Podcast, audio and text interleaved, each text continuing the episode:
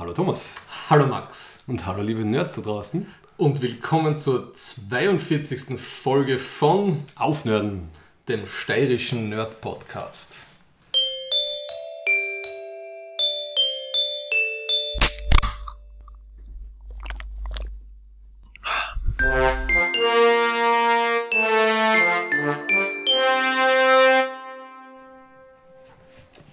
Du sind- bist heute schwer bewaffnet, ne? Zu mir gekommen. Ja, ich bin mit zwei anderen Leuten im Lift zu dir hochgefahren, aber ich habe äh, mein Schwert halbwegs gut versteckt. Also keine bösen Blicke. Ja, Ja. Und das Kettenhemd im Rucksack hat man nicht gesehen, höchstens gehört, weil es ein bisschen scheppert. Ähm, Thomas, wer sind wir? Thomas Menzelberger Und Max Werschitz. aus Graz in der Steiermark. Wir sind zu finden auf aufnörden.at. Und Facebook, Twitter, Soundcloud slash aufnörden. Und sind der steirische Nerd-Podcast und widmen uns heute, und zwar es geht um Martial Arts in ja, Realität und in Film. Ja. Und ich habe mich da äh, ein bisschen aufs Mittelalter gestürzt, weil ich irgendwie wieder Lust drauf gekriegt habe, diese ganzen Ritter-Sachen. Ich war zu Fasching, war ich als Ritter verkleidet, ich habe mir ein echtes Kettenhemd eben ausgeborgt, das ich heute mit habe. Äh, Ich bin dann ins Internet gegangen und habe ein bisschen so gegoogelt, ob man sich nicht auch ein schönes echtes Schwert kaufen kann und ein echtes Schild und eine Tunika. Das habe ich dann gemacht. Und dann habe ich irgendwie angefangen, diverse YouTube, äh, YouTube-Channels zu schauen, äh, die sich heute damit beschäftigen. Wie war das damals wirklich? Wie haben sie gekämpft? Welche Waffen haben sie gehabt? Diese HEMA-Sachen, also Historical European Martial Arts Sachen, wo jetzt Leute versuchen, das nachzustellen. Äh, Und vor allem, was machen sie in Filmen und Fernsehserien alles falsch? Oder richtig, vielleicht. Oder hin- teilweise vielleicht sogar richtig. Genau, du hast dann gesagt, passt, du nimmst dafür mehr so die, die Gegenwart. ähm, Kampfsport oder im, im alle Kampfsportarten, die nicht mit Waffen sind. Sehr gut, also ich übernehme das, wo sich Also- Leute umbringen wollten, du nimmst das, wo sich Leute eher ausschalten wollten. Ausschalten. naja, ich habe ja einen Mini-Hintergrund in, in Karate, vier, fünf Jahre gemacht und falle hin und wieder bei Kinorunden negativ auf, weil ich die tolle Action nicht so toll finde, weil sie einfach beyond every suspension of, of disbelief ist. Ähm, außer sie ist absichtlich ähm, aus choreografischen Gründen so gemacht. Ja. Aber ich habe hab hin und wieder das Gefühl, manche Kämpfe wollen super hart wirken und ich will nicht sagen, dass ich mich großartig auskenne. Ich schaue viel Kampfsport. Ich habe ein bisschen Kampfsport gemacht, aber was da hin und wieder dargeboten wird, grenzt so ans Lächerliche. So, das ist das Hauptthema. Ähm, für die der So Much Love in this Hate Group Rubrik haben wir, äh, glaube ich, gute Love-Hate-Geschichte, weil es eine Serie ist. Äh, also, ich habe mir die erste Staffel einmal angeschaut, die ich extrem gut finde. Der Thomas hat es nur bis Folge wohin geschafft? Ah, Moment, ich habe mir einen Überblick verschafft. Ich habe sechs, sieben Episoden geschaut, habe dann ähm, sogar eine ganze Seite Notizen gemacht Eine ganze DIN A5-Seite mit dich und anmerken. habe dir zu, zuliebe die letzte Folge dann noch geschaut und dann die mittleren 5, 6 habe ich so geskippt. Ja. Ähm, reicht für meine Meinungsbildung. Passt, dann haben wir das perfekte Gegen Gegensatzthema. Ja, abschließen werden wir mit einer Ferengi Erwerbsregel, aber ganz am Anfang haben wir ja ganz viele Sachen. Und zwar, wir müssen reden. Hast du was zum Besprechen? Ich habe Far Cry New Dawn äh, angefangen, noch nicht fertig gespielt. Du hast ja, das Fünfer gespielt, gell? Ja, ich glaube, ich habe so ein Drittel gespielt oder so. Mhm. Also darf ich die spoilern? Ja, du noch. Okay. Ich weiß schon, wie es. ich- nein, nein, Ach so, es das weißt klar. du eh. Nein, ich weiß, es ist eh klar, wie es ausgeht, oder? Okay, also am Ende fallen die Atombomben, was recht überraschend ist in der, in der äh, Art, weil normalerweise gewinnt man ja als, als großer Far Cry-Held immer alles und es Ja. hat alles einen Sinn gemacht, was man gemacht hat. In dem Fall nicht, die Atombomben kommen runter. Und damals war das irgendwie ein bisschen, ein bisschen schräg, also ein paar Leute haben sich darüber aufgeregt, aber es macht Sinn, weil Far Cry New Dawn ist ein direkter Nachfolger und spielt dann halt 17 Jahre nach dieser äh, Atomkatastrophe. Erstaunlicherweise hat sich die Natur sehr schnell wieder erholt. Die Menschen kriechen wieder an die Oberfläche und das setzt dann direkt fort. Ich habe es noch nicht ganz fertig, die Geschichte, aber ich finde es ganz lustig insofern, weil es taucht dann wieder der Bösewicht, bis du zum, na der Oberbösewicht ist ja schon am Anfang vorkommen, Ja. der John, dieser, dieser Ja. Prediger, der taucht dann wieder auf, äh, hat auch überlebt, sein Kult hat sich ein bisschen verändert, ist jetzt so eine wir lehnen äh, Technik ab äh, Kultgeschichte. Und das Lustige ist, dass man dann, zumindest bei dem Stadium, wo ich gerade bin, mit ihm zusammenarbeitet und man sieht sozusagen den Charakter, den man in Far Cry 5 gespielt hat, im Spiel. Und zwar, es gibt einen Charakter namens The Judge, hat ein Hoodie auf, hat eine Maske auf, damit man nicht weiß, schaut relativ androgyn, androgyn aus, damit man nicht weiß, ob es Mann oder Frau ist und sagt nie was. Und das ist das erste Mal für mich, dass ich in einem Computerspiel spiele, wo ich, wo ich quasi meinen Charakter vom vorigen Computerspiel als NPC habe. Das habe ich sehr originell gefunden. Und ich bin noch gespannt, wie es weitergeht, ähm, weil der John ist jetzt, ja, man, nicht ein netter Kerl, aber zumindest man arbeitet das mit ihm zusammen, statt dass man gegen ihn was macht. Und die Kombination finde ich ganz lustig. Also Okay. Far Cry 5, Far Cry New Dawn, Fortsetzung, es dreht ein paar Sachen um, schaut irrsinnig hübsch aus. Ansonsten alles gleich, gleiche Mechaniken und so weiter. Ich habe dann eh schon gemerkt, also das Vierer hat mir sehr gut gefallen und das Fünfer war dann ist komplett das gleiche noch einmal. Und dieses massive Open-World-Ding, Ist nicht deins, genau. Das du bist ist- der Schlauchshooter. ich bin ein Schlauchshooter und es ist, es ist, es ist so zufällig irgendwie alles. Ne? Also man fährt da irgendwie herum, ist auf einer Mission, wird man wieder beballert und dann ist da wieder irgendein Außenposten in einem Bezirk, den man übersehen hat und das macht alles, ich finde, und nach einer halben Stunde denkst du, was wollte ich eigentlich gerade machen? Ja, Ja, nein, verständlich. Also, das ist Ja. genau das, was mir voll taugt. Also, ich Ja. könnte auf die Geschichte voll komplett verzichten eigentlich. Also, mir macht das Herumrennen Spaß. ja. Und übrigens, für alle, die noch nie auf unseren YouTube-Kanal geschaut haben, wir haben zwar nicht viel oben, aber ich habe zwei äh, Gameplay-Videos gemacht, wo man eben genau sieht, dass so viele absurde, zufällige Sachen passieren, ja. die zumindest unterhalten dann. Ja, das war mein Kurzbericht zu dem. Sag mal du, du, Ja. hast, du hast ganz viel. Ich habe so eine Anime-Phase gekriegt, weil ich den da haben wir viel diskutiert, aber Your Name ist ein fantastischer Anime-Film, der auf Netflix gekommen ist, der ist zwei Jahre alt und ähm, hat für mich eine super emotionale Tiefe mit so Ju Jugend, äh, Melancholie und so die Absolutheit von Dingen, die passieren und biografischen Verläufen. Warum Jugendmelancholie? Weil das, das ist ein, den Namen natürlich von dem kenne ich, hätte ich mir aufschreiben sollen, aber der, Der Hauptdarsteller der, ist. nein, der, der Regisseur, der hat schon mit, alle seine Filme Also haben so, wie soll ich sagen, das sind junge Leute, die trotzdem irgendwie so das Gefühl haben, sie wissen, wie ihr Leben sein wird, ja. So, ist ganz salopp gesagt. Und das, Mhm. und das sind immer so Begegnungen zwischen einem Burschen und einem Mädel ungefähr. Und er macht ganz viel so Sci-Fi-Sachen auch, oder so Near Future Fiction. Und bei dem Film geht es um so einen Körpertausch zwi- zwischen einem Mädel und einem Bursch. Und die lernen sich dadurch kennen. Und ich finde, es ist einfach super schön zeichnet, super schöne Farben und ich finde den Plot da wirklich sehr gut. Manche Leute spricht es überhaupt nicht an. Ähm, Ich werde es auf meine Empfehlungsliste setzen. ja, ich glaube, das könnte dir gut gefallen. Und dann habe ich, weil ich mir gedacht, ah, Anime, ich, ich habe ein bisschen in den letzten zwei Monaten ein bisschen Probleme gehabt, Sachen zu finden, die, mir- die mir taugen. Ne? Und dann habe ich gesehen, ähm, in so einem Arte-Beitrag, dass der Mensch, der ähm, Cowboy Bebop gemacht hat, der hat vor drei Jahren äh, eine Miniserie gemacht, so 13 Folgen, die hat, also heißt bei uns Terror in Tokio. Habe ich auch sehr gut gefunden. Es geht um so ein vermeintliches Brüderpaar, die Terroranschläge in Tokio machen und einfach, das sind so die Hauptfiguren. In der Jetztzeit oder irgendwie In der, Jetzt, in der Jetztzeit, ja, ja. Und auch sehr schön gemacht. Eines meiner Highlights, die ich auf Netflix in den letzten sechs Wochen gesehen habe, war von Ken Jeong, der, der bei Community den Senior Chang spielt Ja, und, ja, und so weiter. Sein Netflix-Special, sein Stand-Up-Special. Das äh, You Complete Me Ho. Das ist, äh, ich mag das ja eigentlich überhaupt nicht, die Stand-Up-Specials auf, Ja. auf ähm, Netflix oder überhaupt, die abgefilmten Geschichten, weil die meistens in so großen Theaters sind in Amerika, wo so ein totaler Disconnect da ist. Ja. Und da ist das erste Mal, er macht es in einem ganz kleinen Club und er ist relativ nah bei den Leuten. Du hast irgendwie das Gefühl, die Interaktion ist cool und es ist halt irgendwie sehr persönlich, wie Stand-Up eben meistens ist. Aber ich habe das Gefühl, gehabt, er hat richtig so einen, einen goldenen Abend erwischt, von der Stimmung her. Aber ich glaube, sie nehmen das jetzt zwei, drei Mal auf. Aber es ist, ich mag seinen Humor auch. Also er ist so bitterböse unter der Gürtellinie, aber irgendwie trotzdem intelligent, das ist so mein Ding. Ja, das ist spannend. Ich habe von ihm noch nie Stand-up gesehen. Das werden wir sicher dann Er anschauen. hat, glaube ich, ewig keins gemacht, aber er erzählt nämlich die Geschichte, also ein bisschen so das Leitmotiv ist so, er arbeitet auf, wie The Hangover, wie ihn das verändert hat, weil er ist ja selber ein Arzt, ein Mediziner Mhm, okay. von der Grundausbildung her und erzählt, wie das so passiert ist, wie er in Showbusiness gekommen ist. ja. Okay. Und dann seine Frau die Brustkrebs gekriegt hat und dann auch im Publikum sitzt und, und so weiter und so fort. Spannend. Mhm. Kann ich sehr empfehlen.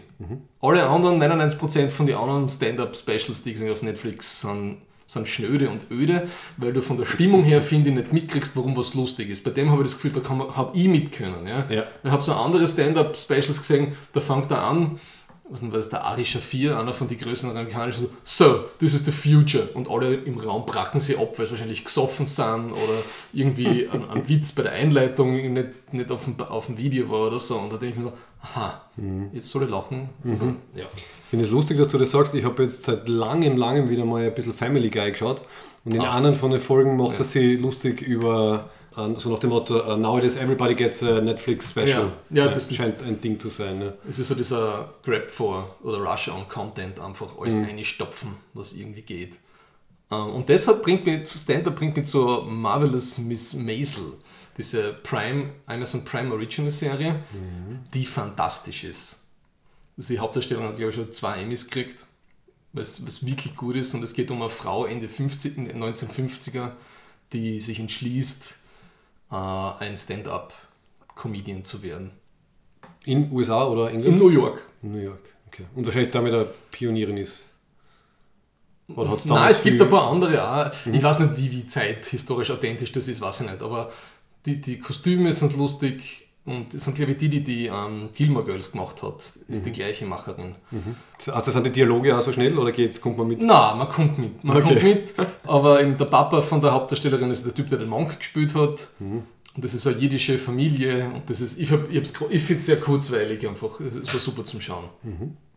Ja, dann habe ich noch ein paar Sachen an. Ich habe wieder zum Comic lesen angefangen ein bisschen. Ich habe äh, von Garth Ennis Crossed Volume 1 gelesen, ist schon von 2010 rausgekommen. Und ich, wie gesagt, ich habe mich schon in den letzten sechs, sieben Wochen finde mir für richtig begeistern können, aber das ist so vom Garth Ennis der Take auf die mehr oder weniger Zombie-Apokalypse. Und das ist zumindest das, was ich, ich habe ja Walking Dead als Comic noch nicht gelesen, aber das im Vergleich zu dem, was im TV-Serie passiert, das ist wirklich eine Weichspülversion. Von, von, also das ist, das ist eines von die bösesten und brutalsten, ich meine, das ist Garth Ennis Geschichten, die je gelesen habe. Es ist wirklich, also es ist natürlich mir das ist ein bisschen schlecht geworden, ich bin schon einiges gewohnt von ihm. Wow. Ja, und das bringt mir dazu, dass The Boys, das eine Comic von Garth Ennis, kommt als Amazon Prime Show mit dem Carl Urban in der Hauptdarsteller. Ah, wann? Wie es angekündigt, ist wieder vom Seth Rogen auch mitproduziert oder hauptproduziert. Und das hat man so ein bisschen so, yes, nee, weil man hat der Preacher auch gemacht und, Und so, du, ja, du, ich du hoffe, weißt, das, ja, ich muss jetzt schockieren, aber bei Future Man ist auch Executive Producer. ich weiß, das haben wir gleich gedacht, ah, nein, ich weiß schon. Okay, der hat jetzt überall seine Finger drin. Ja, Wahnsinn. und seine Pupi und, und, und Spermawitzchen. Infantil ohne Stil. So, was habe ich noch? Saga Volume 9, die legendäre, mittler- schon eine, eine laufende legendäre Serie von ähm, Brian K. Vaughan. Er und seine, seine Zeichnerin, die machen gerade Kreativpause. Und der Grund ist eben mit dem Herweg ein bisschen gechattet, weil anscheinend die Qualität gesunken ist in der Geschichte. Ich muss wirklich sagen, also das 9er war echt schwach und das 8er und das 7er, ich weiß schon gar nicht mehr, was es gegangen ist. Also das, ich glaube, die haben einen extremen Druck gehabt, einfach, es so, wie soll ich sagen, Druck durch zu viel Erfolg, glaube ich. Ja? Also das ist ein Mega-Seller. Und das ist so das Creator- und Indie-Comic im Vergleich zu all DC und Marvel. Das läuft auf Image Comics. Finde ich ein bisschen schade. Ja. Und dann, das ist eine harte Überleitung jetzt, dann habe ich, das ist das letzte jetzt, das passt vielleicht ein bisschen zu Kampfsport. Also das ist so ein moderner Krieg, ja. Ich habe ein Doku angeschaut auf, auf Amazon, die äh, vielfach ausgezeichnet anscheinend, die heißt The Story of a Russian Sniper. Und das ist die, so eine Biopic-Geschichte über einen gewissen, über so einen serbischen Scharfschützen. Das ist eine echte, also in, der halt im Donbass, der in der Ostukraine, der, der ganze Konflikt, der jetzt die ganze Zeit schon geht, die sechs, sieben Jahre oder, oder fünf Jahre. Und der heißt Deki. Und die Journalistin filmt den halt einige Monate an der Front. Ja. Wow, okay. Und das ist, das war so heftig für mich, weil du siehst irgendwie, erstens einmal glauben die, dass sie die Guten sind, ne? eh klar, du merkst so, wie so die Meinung und die Wahrnehmung sich verschiebt, ja. Und wieder halt der Kosovo und der, Serbien, äh, der Krieg in Serbien waren die NATO-Bombardements, da war er halt ein kleiner Bur und deswegen hat er gesagt, er muss gegen die Faschisten, gegen die Westen und die NATO kämpfen und so.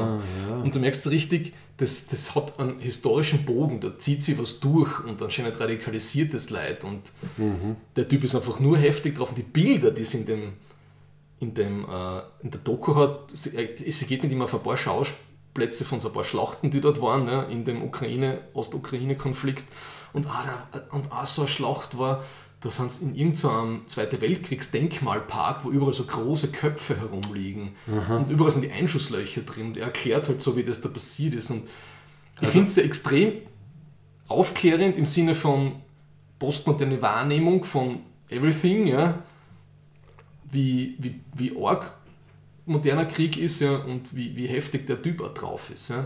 Er wirkt teilweise wie ein extrem sympathischer Typ, ja, und auf der anderen Seite ist er auch einfach wirklich ein, ein Typ, der hunderte Leute erschossen hat. Ja. Ja. Also, das ist, ja, kann ich auch sehr empfehlen. Okay. Ich schaue ja immer noch Star Trek Discovery. Du wahrscheinlich nicht, gell? So wie du outmarvelt bist, Bist du out bin Star ich Trek? ja? out, out, Moment, outdiscovered. Out ja. Discovered, okay. Ja, nicht out Star Trek, bitte. Ich finde, zweite Staffel hat, hat sehr stark angefangen, dann stark nachgelassen. Und was ich jetzt zumindest bemerkenswert finde, ist, dass sie ähm, die Geschichte mit Talos 4 und mit diesen, äh, was den Talosianern, diesen Ja. telepathisch kommunizierenden Riesenkopfwesen Der platzenden Ader. aus dem, ja, aus dem ursprünglichen ähm, Pilot, dass sie das wieder aufnehmen. Finde ich eigentlich ganz nett. Die Wiener kommt wieder vor. Das Einzige, was für mich bemerkenswert ist, für mich persönlich ist, ich hätte mir nie gedacht, dass mir eine Star Trek-Serie wurscht ist. Dass man so richtig nichts tut. Also pff, aus, Flatline. Ja, dafür hast du jetzt mehr Zeit und mehr Liebe und mehr Herz für andere Sachen. Oh, das ist schön. Übrigens, man hört draußen Das wieder die Kirchenglocken. Ja. Und man hört im Hintergrund den Kühlschrank. Ach, den hätte ich, ja. Thomas, wenn die Kirchenglocken aus sind, müssen wir kurz still sein, dann kann ich nämlich den. Ich schalte den Kühlschrank Ah, du kannst ihn ausschalten, super. Also sonst könnte ich nämlich aus äh, zwei, drei Sekunden mit nur Kühlschrank könnte ich dann quasi in einen Filter hauen und rauslöschen. Aha. Aber das ist natürlich ein besserer Filter, Thomas, wenn du einfach den Kühlschrank ausschaltest. Ja. Gut, dann kommen wir von der Hintergrundbeschalten, wir müssen reden, zur Vordergrundbeschalten galaktischen Lyrik. What a piece of work is man. How noble in reason, how infinite in faculty. Ich habe gleich drei Quellen heute. Für alle, die bedauern, dass äh, ein Podcast kein visuelles Medium ist, Thomas sitzt da mit drei wunderschönen Büchern vor sich. Ich sage eh, also ich habe äh, drei Schmankerl. Das erste ist, ich habe es nicht überlegt, was für Reihenfolge, von Sun Tzu, Die Kunst des Krieges. Ich lese das einfach nur so ein paar Zitate aus den drei Büchern vor. Ne? Es liegt in unserer Hand, uns von einer Niederlage zu schützen. Durch die Gelegenheit, den Feind zu schlagen, gibt uns der Feind selbst. Ähm, das können wir auch gut in ein chinesisches Glückskeks tun, gell? Ja, das ist so von Sun Tzu, den legendären chinesischen Feldherrn. Dann aus dem Hagakuri, der Weg des Samurai. Das Buch ist ja bei uns so berühmt worden durch den Film Ghost Dog von Jim Jarmusch, wo der Forrest Whitaker mitspielt, bevor er so gesprochen hat, wo er eine normale Stimme gehabt hat. Der Trend der Zeiten kann nicht geändert werden. Die Gesellschaft wird nach und nach korrupter und nähert sich dem Untergang. Das ist die Natur der Dinge. Auch ein Jahr umfasst verschiedene Jahreszeiten, nicht nur Frühling und Sommer, die ganze Zeit. Das gleiche gilt für einen Tag, der jeden Moment sein Gesicht ändert. Jeder Versuch, die gegenwärtige Gesellschaft zu der zu machen, die vor 100 Jahren existierte, muss fehlschlagen. Darum sollten wir dem immer wechselnden Trend der Zeiten gemäß versuchen, uns ständig zu verbessern. Menschen, die nur nostalgisch die Vergangenheit betrachten, liegen falsch, weil sie diesen springenden Punkt nicht verstehen. Auf der anderen Seite sind diejenigen abergläubisch und unvernünftig, die von den gegenwärtigen Trends eine hohe Meinung haben und alte Sitten vernachlässigen. Ah, schon wieder so. Einerseits dies, andererseits das. Es ist okay. Es ist eine Yin-Yang-Geschichte, Ja. wie immer. Und dann von Gishin Funakoshi, Karate Do, die Kunst ohne Waffen zu siegen. Das ist einer der Urväter des modernen Karate. Das, was so in ungefähr Ende 19, Anfang, Anfang 20. Jahrhundert in Karate entstanden ist, das Moderne, was so über die Wurzeln vom Karate vom Modernen sind in Okinawa und die Wurzeln von dem sind halt im Festland, Asien, im Ost, also China und so. Ähm, und da hat ein Schüler 20 Regeln von ihm notiert und warte mal, die fünfte Regel ist, Geistesschulung ist wichtiger als Technik. Die siebte Regel ist, Unglück entspringt der Unachtsamkeit. Das ist trifft beides, meiner gell? Meinung nach auf jeden Sport zu, den wir es jetzt gemacht haben. Äh, Und die elfte Regel hat mir auch noch gefallen. Karate ist wie kochendes Wasser. Ohne Hitze fällt es in einen lauwarmen Zustand zurück. Das Lustige ist, aus seiner Schule sind zwei Karate-Richtungen entstanden, wo die Bewegungen relativ ähnlich sind, aber die Ausführung komplett anders. ja, Die anderen sind super so, das Shotokan, was ich gemacht habe, ist so super statisch, krampfig, explosiv. Und das Shotokai, das ist so wie Leute, die irgendwie so ganz wie eine Welle dahin plätschern, machen aber die gleichen Sachen. Ganz lustig. Was ich lustig finde, das heißt eben, die Kunst ohne Waffen zu siegen. Und was ist auf dem Cover? Ein Tiger. Ja. Also wenn ich einen Tiger habe, dann kann ich auch gewinnen. Ja, ich habe ähm, passend eben zu meinem Fokus aufs Mittelalter äh, etwas ausgesucht. Und zwar habe ich mir wieder mal diesen 1966er äh, deutschen Film zweiteilig Die Nibelungen angeschaut. Hm. Der auch sehr schön und sehr bunt und sehr, also äh, in der Kindheit habe ich ihn sicher fünfmal gesehen, also der hat, hat mich auch durchaus Okay. beeinflusst. Das Nibelungenlied war ursprünglich mittelhochdeutsch, also es ist ein bisschen anstrengend zum Lesen, weil es so ungefähr um 1200 wahrscheinlich aufgeschrieben worden ist. Die eine Variante, oder es gibt mehrere Varianten, aber halt die eine, die halt bekannt ist mit noch zwei anderen. Und dann ist halt im Film so ganz, ganz klassisch und schön, da gibt es halt ein Intro mit einem kleinen Teil von dem äh, originalen Nibelungenlied, aber halt auf, auf, auf modernem Deutsch. Und dann ein Outro und ich finde das irgendwie so schön ähm, ja, melancholisch, tragend. Ähm, Du singst das Lied jetzt. Ich werde es jetzt vorlesen. Und zwar fängt, das an, fängt der Film an mit Und sind aus alten Zeiten Wunder viel gesagt, von Heldenreich an Ehren, von Kühnheit unverzagt, von frohen Festeszeiten, von Weinen und von Klagen, von kühner Reckenstreiten könnt ihr nun Wunder hören sagen. Und es schließt dann, äh, also ganz am Ende, wenn dann nur mehr der gebl- geblendete, also, also blinde äh, Dichter von den Burgundern nur mehr zurück nach Hause kommt, schließt damit, ich kann euch nicht erzählen, was weiter noch geschah, ich weiß nur, dass man Frauen und Männer weinen sah. So viele edle Ritter, sie fanden frühen Tod, hier ist die Meer zu Ende, das ist der Nibelungen Not. Und Not im damaligen ähm, Vokabular hat Schicksal wahrscheinlich geheißen. Also nicht wirklich die Not, sondern das Schicksal. Und also im, im Film ist es einfach sehr, ist einfach sehr schön. Es stimmt schön ein, es stimmt schön aus. Ich hätte einmal, glaube ich, in der Schule im Deutschunterricht ein Nibelungenreferat machen sollen und war zu faul, das zu lesen und habe dann da- erfunden und durchgeschummelt. Du Banause. Aber gut, in dem Alter waren wir alle Banausen. ich habe ja, ich hab ein Referat rausgemacht, was ich nicht gelesen habe und dann Dreier gekriegt. Also, Mhm. Das, ja, man lernt, gell, fürs Leben lernt man äh, und nicht für die Schule. ja. Okay. Dann können wir zum Hauptthema schreiten. ja. Ich habe mir versucht, einmal auf der Waffenthema ein bisschen einzustimmen. Und habe, als meine erste Assoziation war, ich habe den Film Braveheart ja sehr gern gehabt. Ne? Und den Beehänder von Mel Gibson. Ja. Ähm, und ich kann mich erinnern, ich glaube, es ist in der Schlacht von Stirling, ne, dieser überwältigende Sieg von, Schott, von den Schotten. Ja, ja. Da war sie noch, dann schreit er irgendwie Victory oder so irgendwas, ja. Bin mir nicht sicher. Wirklich, ne? So, oder du ja. siehst so die Leute, wie sie feiern nach dem ersten Sieg, wo sie glaubt haben, sie gewinnen nie. Und dann, dann siehst du im Hintergrund so 100 Meter weiter kämpfen noch zwei so Extras, zwei Komparsen. ja. Okay. Und das schaut aus, als ob die in Zeitlupe so, der eine so, und ich weiß, die, die Szene hat mich jedes Mal so richtig Rausgerissen. rausgerissen, weil ich gedacht habe, ihr Arschlöcher, strengt euch ein bisschen mehr an da hinten. Es wird hier ein Film gedreht. Es soll so wirken, dass das irgendwie ein bisschen konsequent hat, was ihr da tut. Ja. Ja. Ich habe äh, ich hab mal lustig, dass du das jetzt mit dem anfängst. Das Ja. war eines von den letzten Videos, die ich mir angeschaut habe, von einem Typen, äh, also es gibt einen YouTube-Channel namens History Buffs. Und ich glaube, der erste Satz über Braveheart äh, bei dem Video ist: One of the most historically inaccurate movies of all time. Wieso das? Ich meine, das wundert mich nicht. Weil er, weil Weil er, den, den, den Ed, na, wie heißt der, der Wallace, den hat so nicht Edgar Wallace. Den hat es gegeben, den hat's gegeben. Wallace? Aber sie haben so viele Sachen zusammen vermanscht, die so nicht stimmen. Ja. Die, die Ausrüstung ist teilweise um Jahrhunderte anachronistisch, irgendwie Okay. falsch. Ja. Ähm, ganz viel, also das ist ein 30-Minuten-Video. Ich habe es nicht ganz fertig geschaut, aber das ist so wie wenn du über eine Serie rantest, die du hast. So rantet der über Braveheart, so nach dem Ah. Motto, die größte Frechheit, die jemals der Menschheit angetan wurde. aber ja, ja, ja.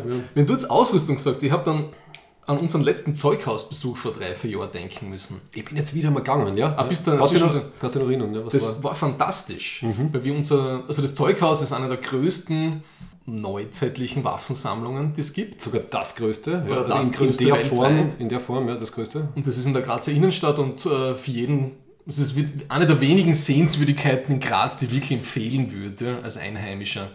Aber alles andere sind, ist, ist ein bisschen so Tourist-Traffic. Aber Und vor allem, ähm, das ist mir jetzt nämlich unterkommen, zu empfehlen in den Sommermonaten, weil man da freier drin herumgehen kann. Und Ja. im, im Winter gibt es ja nur die Führungen, weil es halt einfach zu kalt ist. Also sie können nicht alles irgendwie ab Ja, äh, ja, ja, und so. Aber ja, wir waren damals, waren wir damals im Sommer oder im Winter? ja, das war im Sommer. Und wir haben einen super Führer gehabt. Mhm. Der war ein bisschen, wie ich gemerkt habe, dass wir ein bisschen nerdig sind, hat uns da so lustige Schmankerl erzählt. Ne? Weil seine Frau war irgendwie albanischstämmig und hat gemeint, dass das Klingonisch mit dem Albanischen total viel zu tun hat. Und dann hat er erzählt, dass das hat er erzählt, ja, keine Ahnung, ob das stimmt. Aber kannst du erinnern, eben, es gibt dort diese eine Reiterrüstung, diese super berühmte, die offens, die, wo sie nicht sicher sind, ob sie eigentlich jemals benutzt worden ist, weil die wahrscheinlich für Pferdl auch zu schwer ist. Ja, genau. Mhm. Und wie George Lucas in der Produktion war, ist angeblich einer von den, von den Designern nach Graz gekommen und hat sich diese Rüstungen angeschaut, wie diese Scharnier, Scharniere und so in der Rüstung funktionieren, weil angeblich ein bisschen was von dem im C3PO drinnen ist. Ja. Wow. Hat dieser Führer erzählt. Also ob uns da jetzt was aufgebunden hat oder nicht, weiß ich nicht. Ja. Klingt schon fast zu, zu speziell, um erfunden zu sein. Ja, das, Das, das ist mir dann wieder eingefallen. Und eben meine drei, die Sachen, die mich immer noch faszinieren, wie uns das also eben die, die größten Missverständnisse über das Zeughaus sind, oder? Ja. Eben, das sind keine mittelalterlichen Waffen, das ist alles Neuzeit, Danach, ja. alles danach. Das sind nur die Ladenhütte und die Ausschussware, das, was niemandem passt hat, ist da drinnen. Alles andere Ja, ist ja. irgendwie, wahrscheinlich liegt auf irgendwelchen Schlachtfeldern herum. Ja, zumindest was die Rüstungen betrifft, sie haben sehr viele Waffen, die wahrscheinlich gut verwendbar wären. Ähm, warte, was hat er bei der Führung, also war ein anderer Typ natürlich erzählt, teilweise die Sachen sind einfach zu spät geliefert worden. Also da ist irgendwie Ja. eine Lieferung von 2000 Ja. Blabla-Schwertern drinnen, die sind einfach zu spät gekommen für den Krieg. Und die, die Türken waren nie die großen Kontrahenten in der Steiermark, sondern das waren die ungarischen Reitervölker. Das ist ein großes, alle glauben, dass die. Das, Ah, ja, das, ja. äh, Okay, okay. das stimmt nicht. Okay. So, habe, habe, habe ich mir noch gemerkt. Ich habe mir, das ist auch wieder super und lustig, dass du mit dem da jetzt kommst, weil ich habe nämlich drei, na, zwei Anekdoten aufgeschrieben, die ich mir eben von dem Besuch jetzt gemerkt habe. Das eine, das ganz Praktikable, dass zur damaligen Zeit, also die großen, die großen Schlachten und die Kriege waren eigentlich nur im Sommer, weil im, im Frühjahr ist halt, die, ist halt äh, gesät worden und so weiter, im Herbst ist geerntet worden, im Winter war es kalt und du hast die Ver Versorgungswege nicht aufrechterhalten können. Das heißt, meistens Sommer war halt die, die, die Schlachtjahreszeit äh, Jahreszeit und in der Zeit, in der späteren, wo halt dann die Ritter schon so, so diese Full-Plate-Armor gehabt haben, also irgendwie so vollmetallschwere Rüstungen, war es anscheinend wirklich das Problem, dass sehr viele vorher schon an einem Hitzeschlag gestorben sind. Weil wenn die, weiß nicht, fünf Stunden in der Sonne auf die Schlacht warten, dann Ja. angeblich sind die Leute schon vorher vom Pferd gekippt. Und was ich noch witzig gefunden habe, das ist so eine etymologische Geschichte, äh, der Begriff Husar, den kennen wir ja alle, gell? Bestimmte ungarische Reiter waren Husaren. Ja, aber da gibt es ja Husaren, Kürassier und so. Ne? Das waren alles so Kavalleriebezeichnungen der K&K-Armee. Okay, könnte sein, weil er hat, was, was er da gesagt hat, äh, da ist, dass das Wort Husar einfach vom der 20. oder halt 20 kommt und dass es irgendwie sprichwörtlich und tatsächlich, war irgendwie 19, 19 Menschen haben quasi gezahlt für den Krieg und der 20. hat wirklich in den Krieg müssen. Also das war halt dann Ah. so von der Statistik her, Statistik her. Das heißt, wenn ich mir das richtig gemerkt habe, war der, war der Husar wirklich einfach der 20. der halt dann eingerückt ist oder den sie halt hingeschickt haben. Das fällt mir jetzt spontan an, weil der hat uns ja von einem Projekt erzählt, was sie gehabt haben, so eine sprachhistorische Geschichte. Das ist immer noch online. Das tun wir die Show Notes. Unbedingt. So unter der Fuchtel stehen oder eine Lanze brechen und so diese ganzen Ausdrücke, die wir immer noch verwenden, Ja. die kommen alle irgendwie aus, was nicht, 30-jähriger Krieg oder so. Und das, so wie man hin und wieder, das ist 0815 sagen, was ja ein Maschinengewehr war Richtig, ja, genau. um 1900. Ja. Genau. Also das sind extrem viel so martialische Rhetorik ist in den Alltagssprachgebrauch eingeflossen. Ja, warte mal, Ja. da habe ich mir auch was gemerkt. Ähm, Sich aus dem Staub machen ist, ist militärisch, weil einfach wenn, wenn zwar, zwar relativ große Armeen auf einem Schlachtfeld aufeinander getroffen sind, hat das so viel Staub aufgewirbelt. Das war dann oft wirklich so, wenn du halt abhauen willst, haust du ab aus der Staubwolke. Oder die Lunte riechen. Die Lunte riechen, genau. Äh, genau, die Lunten von diesen Musketen haben Ja. es halt wirklich draufgepinkelt, weil die irgendwelche Stoffe im Hahn ähm, haben das halt, haltbarer gemacht oder irgendwas. Ich glaube, sie haben die verbessert. Brennzeit von den Schnürl verzögert. Genau, oder? die Brennzeit verzögert, Ja. richtig. Dafür hat es furchtbar gestunken und die Lunte riechen hat wirklich geheißen, wenn da weiß nicht, eine Heerschaft von äh, musketentragenden Soldaten herumrennt, du riechst es dann, wenn der Wind richtig steht. Ja, und das war für ähm, Hinterhalte nicht Für so Hinterhalte gut. nicht so gut, richtig, ja. Stimmt, und das hat mir damals, man, wahrscheinlich ist es eh logisch, aber es hat mir halt kurz gewundert, dass so viele äh, Sprichworte aus dem Militär halt kommen.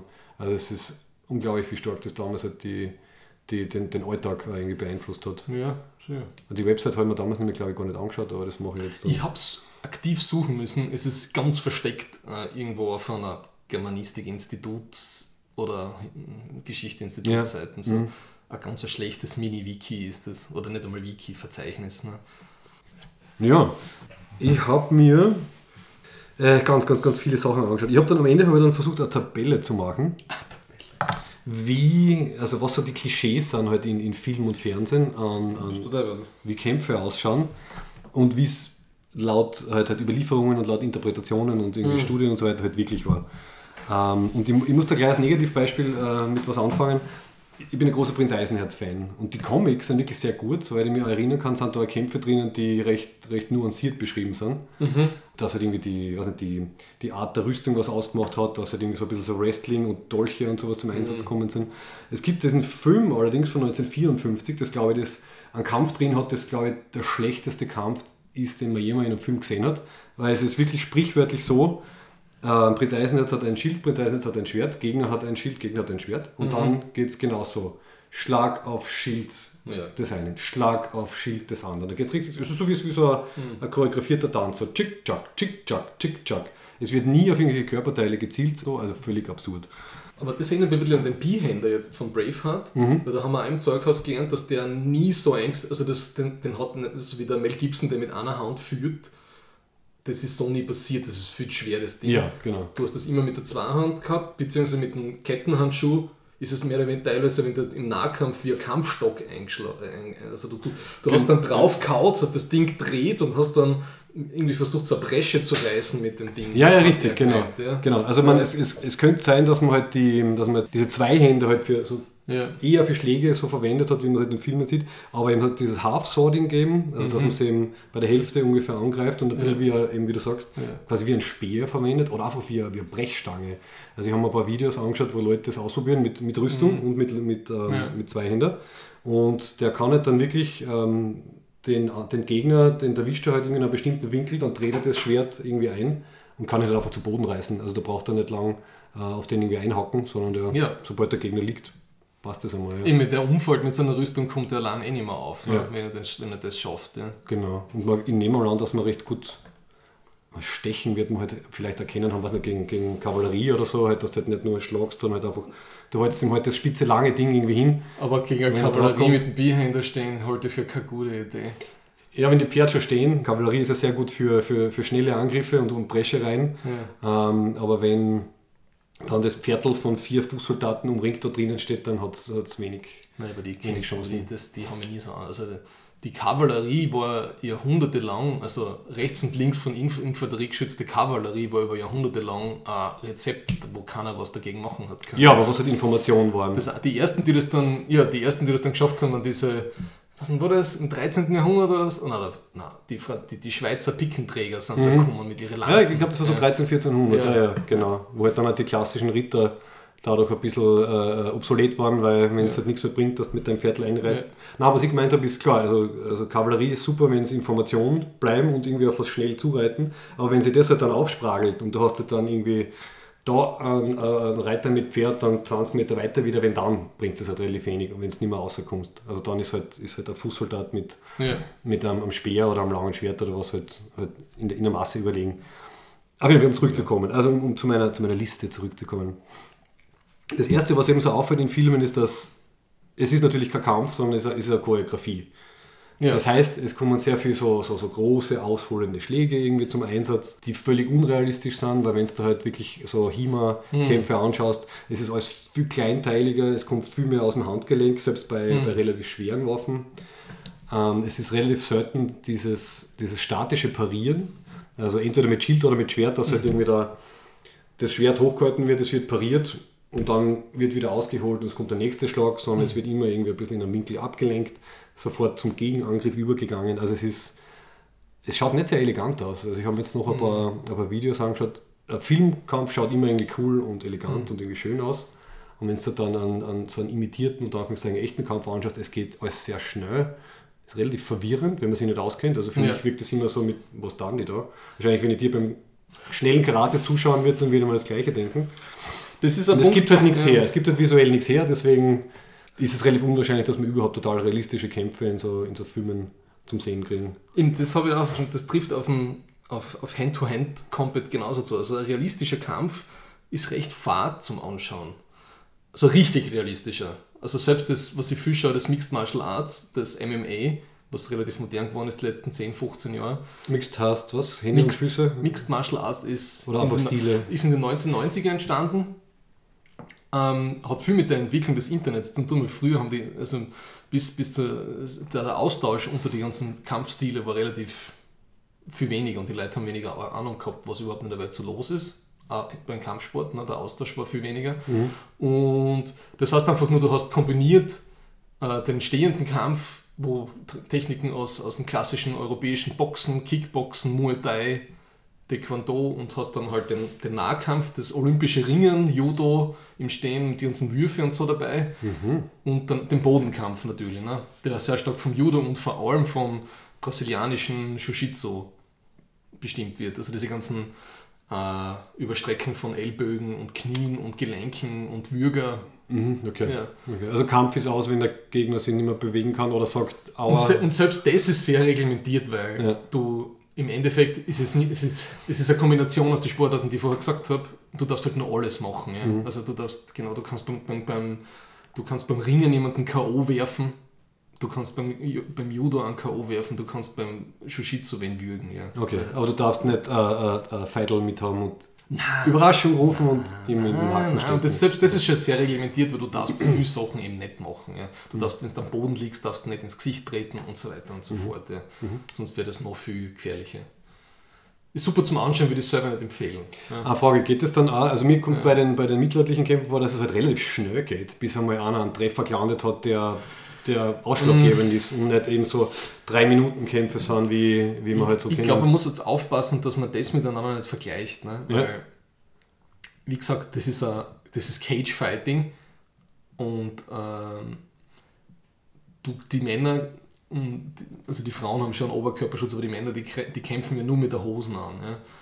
Was, in was wirklich in den meisten, auch in den ganz aktuellen Kampfsportszenen mir fehlt, einfach immer, das ist das Grappling, also das, das, das Hand-to-Hand, also wenn du um den Griff kämpfst. In jeder Selbstverteidigungsgeschichte wirst du zuerst, wenn, wenn, wenn, die, wenn die versucht, irgendwer zu bocken, bockst du zurück. Ja? Und das siehst du nur so selten halbwegs akkurat gemacht. Ja? Also nicht, dass ich der große Profi wäre, das zu beurteilen. Ja? Aber wenn du Kampfsporttrainer anschaust, die YouTube- YouTube-Kritiken von Filmclips machen und so sagen sie, das ist völlig unrealistisch. Ja? Also du, dann geht es bis, bis hin dahin, dass es relativ unwahrscheinlich ist, dass wenn du von hinten zu irgendeinem Sentry, also zu so einem Wächter kommst und den am Kopf nimmst und einfach den, das, das Genick ah ja, so ja, ja. knickst um Ja. 10 Grad, dass der tot umfällt. Ja. Ja. Es ist äh, relativ schwer am Menschen das Knack zu brechen. Das Mhm. geht, die, die, müssen in dem Kampfsport permanent die ganze Zeit gebrochene Knack sein. Ja. Okay, ja. D- das ist nicht so einfach. Also das ist völlig unrealistische Vorstellung, was da manche Leute haben dann. Mhm. Und das ist ein bisschen so der A-Team-Effekt, finde ich. Ja. Weil A-Team, das kennst du, ne? Ich habe leider ganz wenig gesehen. What? Ja, das war nicht, ich habe hab MacGyver geschaut und kein Ja, das ist ja nicht weit weg dann, MacGyver. Und A-Team-Effekt ist halt genauso wie diese ganze ineffiziente oder Fake Martial Art im Leute ballern die ganze Zeit aufeinander und sie haben nicht einmal irgendwelche Kratzer im Gesicht. Ja, davon. okay. Äh. Und ich glaube, ein wesentlicher Grund ist, warum viele Leute auch so in unserer Generation viel falsche Vorstellungen von Kampfsport haben, ist, so wie ich das, ich habe das in den 90er als Kind geliebt, ne, das, das Worldwide Entertainment Wrestling. Ne? Das äh, mit Hulk Hogan, Macho Ja, die- Man, die große Show, Ultimate Warrior, was ja jetzt immer noch riesengroß ist. Ja?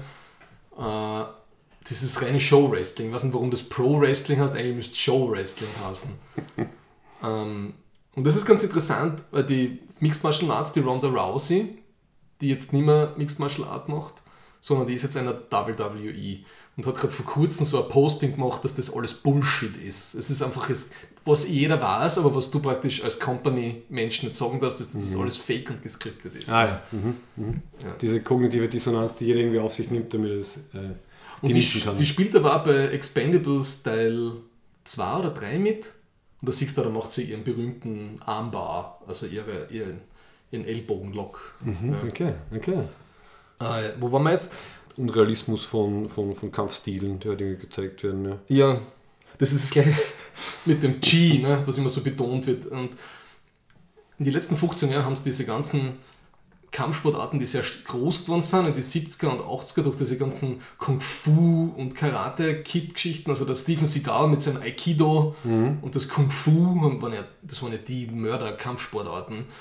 Es stellt sich aber, wenn du das einfach testest gegen andere Kampfsportarten, sind die völlig ineffektiv von ihrer, mhm. weil sie meistens ein ziemliches äh, feinstoffliche homöopathische Ebene drin haben, mit Energie umleiten und ah, so weiter. Mh, mh. Und wir hören ja immer, beim Kampfsport, da kommt es nicht auf die Kraft und die Stärke und so weiter an, sondern es geht um darum, wie du die Energie vom Gegner umlenkst und so. Warum machen die dann im Profisport, beim Boxen, äh, Gewichtsklassen 5 Kilo Weise. Ne? Ah, ja. mhm, mhm. ähm, damit das, die Energie besser verteilt damit wird. Damit die Energie ja. besser verteilt ist, genau, damit sie gleich ist. Eben das, das G ist so wie der Ether in der Physik. Ja? Das ist eine nette Metapher, aber es ist völlig ohne jede Substanz. Mhm. Und der Steven Seagal ist riesig geworden mit seinem Aikido durch seine Filme. Der, der, der Sport hat einen totalen Boom gekriegt. Habe ja so ein, ein Trainer-Video angeschaut. Ja. Mhm. Ist aber, wenn es drauf ankommt, gerade äh, nicht so wie die anderen, diese Fake Martial Art chinesischen Meister, die dann glauben, sie können die von zwei Metern mit so einer Handwirbelbewegung umwerfen. Da gibt es total ja. viel von der Geschichte. So der Sam Harris, dieser eine Atheist, der hat so eine ganze Serie mit Fake Martial Art. Also er kann sich das nicht anders erklären, entweder es ist ein Leute bezahlt worden oder es ist irgendwie so eine Collective Delusion, was da, oder so eine Master-Student-Geschichte, die da abgeht. Ja. Das habe ich damals gar nicht mitgekriegt, also dass das so auf einer spirituellen Ebene äh, dann irgendwie läuft, aber okay. Der Homöopathie-Vergleich ist gut, weil wenn du sagst, ja. die größeren, schwereren ja. sind natürlich besser, weil dort ist das besser verteilt. Bei Homöopathie ist ja auch so, je weniger Stimmt, drinnen ja. ist in einer großen Masse, desto mehr wiegt es. Gibt es ein herrliche, perfekt passen. herrliche Video, wo auch so ein Skeptiker bei irgendeinem italienischen Großmeister drin ist, ja, der sagt, er kann einfach, indem er so ein Meter vor dir ist, macht er irgendwie so einen G-Stoß ja, mhm. und seine Schüler fallen reinweise, also zehn hintereinander fallen um. Ja. Und der eine Italiener, dieser Skeptiker, der spürt irgendwie nichts. Ne? Und die Erklärung war ja, er ist ein Non-Believer. Erinnert mich dann ein bisschen an Kill Bill, wo sie mit diesem wunderschön mit diesem Move, wo sie eigentlich was nicht, ein Millimeter ja. nur Spielraum hat, ja, dann ja. irgendwie trotzdem irgendwie das Holz durchschlägt. Gell? In das diese, ja schon fast in die Richtung. Gell? Dieser Pai Mei, dieser Meister, ich glaube, der ein bisschen aus der, aus der Kung-Fu-Mythologie sehr stark beeinflusst ist, von diesem Lotus-Clan. Mhm. Ähm, und der moderne ist so der Mr. Miyagi, Wax on, Wax off. Mhm. Und wenn, wenn du da Platzboards anschaust, mit dem Jean-Claude, ne, mit dem Mr. Split, der war so verschrien wie der, in, was war das, 93, 94, ich weiß es nicht. Und der war so, so brutal sein. Ich habe mir das vor kurzem wieder mal angeschaut, das kannst du dir nicht mehr anschauen. Mhm. Beim Endkampf, wo er in Bedrängnis kommt, er lässt sich die ganze Zeit permanent, ohne dass er blockt, ins Gesicht treten, der Jean-Claude. Ja? Mhm. Gut, das ist das ein nächstes, das ist also Fernsehtrope, dass quasi Leute mehrfache Schläge oder Tritte ins Gesicht oder sonst ja, irgendwo aushalten. Ich mein, äh, ja, alles Supermänner mit Stahlkinn. Äh, ja. Das ist es ganz selten so wie bei History of Violence, wo das, das gibt, dass, dass so Gewalteffekte realistisch dargestellt ja, werden. Genau, ja. genau. Menschen halten nicht ganz so viel aus. Hm. Aber Menschen haben versucht mehr auszuhalten und deswegen haben sie sich Rüstungen gebaut ähm, weil du vorher gesagt hast, diese Pferderüstung, die man im Zeughaus sieht, das habe ich mir auch gemerkt, das hat er dann erklärt, das war, also er hat extra darauf hingewiesen, stellt sich irgendwie vorne genau in den Winkel hin und schaut mal, wie dick eigentlich die Metallplatten sind. Mhm. Die sind also hauchdünn im Endeffekt, das mhm. waren also 2, 3 Millimeter. Und das war eben so eine Rüstung fürs Pferd, das nur für Paraden war. Mhm. Weil wenn du fürs Pferd eine Rüstung machen willst, die wirklich äh, Schutz bietet gegen, gegen Metallwaffen, wäre das so schwer, dass das Pferd das nicht tragen könnte. Ja. Und Erstaunlicherweise gilt aber das Gleiche nicht für äh, Ritter oder halt Menschen, die sich irgendwie ausrüsten. Also eines der großen Missverständnisse ist, dass Ritter mit Helm und in Vollharnisch halt irgendwie total unbeweglich waren. Mhm. Das ist angeblich, kommt so aus der, aus der Turniergeschichte. Also es hat sie irgendwann einmal, haben sie die, diese Jousting, also diese, Lanzen, diese Lanzenturniere, haben sie halt losgelöst davon, dass sie ursprünglich eine Übung waren für halt die Ritter für, für den echten Krieg. Haben sie halt zu Sport entwickelt und waren aber so gefährlich durch Sachen wie splitternde Lanzen ähm, oder sonst irgendwie Teile, die sich loslösen, dass die Rüstung immer spezialisierter worden ist und auch immer schwerer geworden ist. Ähm, also ich habe da einen, einen italienischen ähm, YouTuber mir angeschaut, der heißt glaube ich Metatron. Und der hat Metatron? Metatron, ja, er ist sehr bescheiden. Ja. Allora, Ja. Und der hat zum Beispiel gesagt, Metatron. er, er, redet, er redet sehr gut Englisch mit, mit ganz einem leichten Okay. Akzent. Und der hat eben gemeint, dass halt eben dieses Missverständnis kommt von dem, weil er wirklich dann äh, Turnierrüstungen haben halt dann, weiß nicht, 50, 60 Kilo gehabt, waren total unbeweglich, weil es halt wirklich nur darum gegangen ist, der Ja. Ritter sitzt am Pferd, okay, er muss ein Schild halten können, er muss die, die Lanze halten können und sonst er muss geschützt sein. Und echte äh, Ritterrüstungen, also so also Hochmittelalter, also diese ganzen äh, Vollmetallsachen sind eher später gekommen, so 14. bis 15. Äh, Jahrhundert, also schon Ende des Mittelalters. Die haben eher so 20, 25 Kilo gehabt und waren Wahnsinnsmeisterleistungen der, der Technologie damals, waren deswegen auch sehr teuer, waren halt dann halt wirklich angepasst an den Träger und das Gewicht hat sich sehr schön verteilt. Genau, deswegen habe ich auch das Kettenhemd mitgenommen. Also das Kettenhemd, was da bei uns am Tisch liegt, was man jetzt da hört, hat 6 Kilo. Und wenn du das einfach als so Knödel nimmst und hochhebst, ist das scheiß schwer. Aber ich habe es, ähm, wie im Fasching im Kindergarten im Kettenhemd war, habe ich es zweieinhalb äh, Stunden angehabt. Und das ist nur so eine Top-Version, was unter der Genau, Brust das aufhört, ist, genau, oder? ist, eine, ist eine Version, übrigens danke nochmal an Erich fürs Borgen. Der Erich hat, die- hat das selber gemacht. Also der hat weiß nicht wie viel, wie viel tausend äh, Ringe ähm, selber zusammengebogen zu einem Kettenhemd. What? Ja. Und das Ding, das verteilt sich so gut. Also ich habe es nach, also ich habe es ich hab's, ich hab's, ich hab's raufgegeben und hat mir gedacht, ah, scheiße schwer. Und nach 10 Minuten hast du es nicht mehr gemerkt, weil sie einfach das, das Gewicht so schön verteilt.